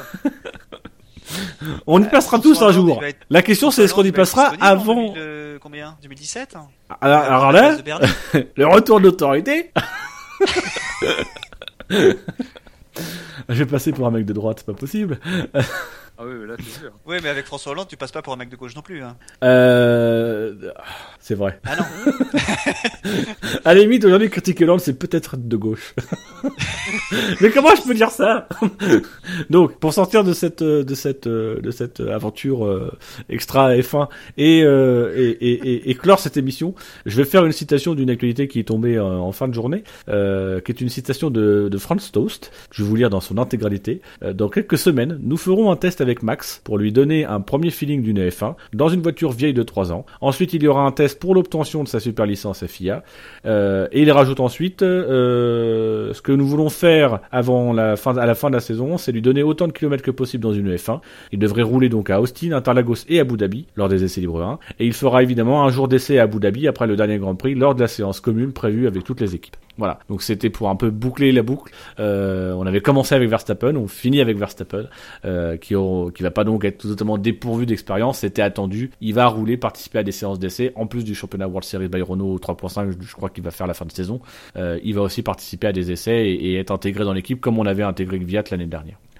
Voilà, messieurs, est-ce que vous avez autre chose à rajouter pour terminer, pour ponctuer la fin de cette émission? Je mettrais bien un drive-through à ma femme. On lui en mettrait, nous aussi, des drive-through Enfin, ça dépend de ce que tu entends par drive-through. Non, non, un vrai drive-through comme au sens de du SAV. Parce que cette, euh, ce week-end, on est, on J'ai n'a pas les filles.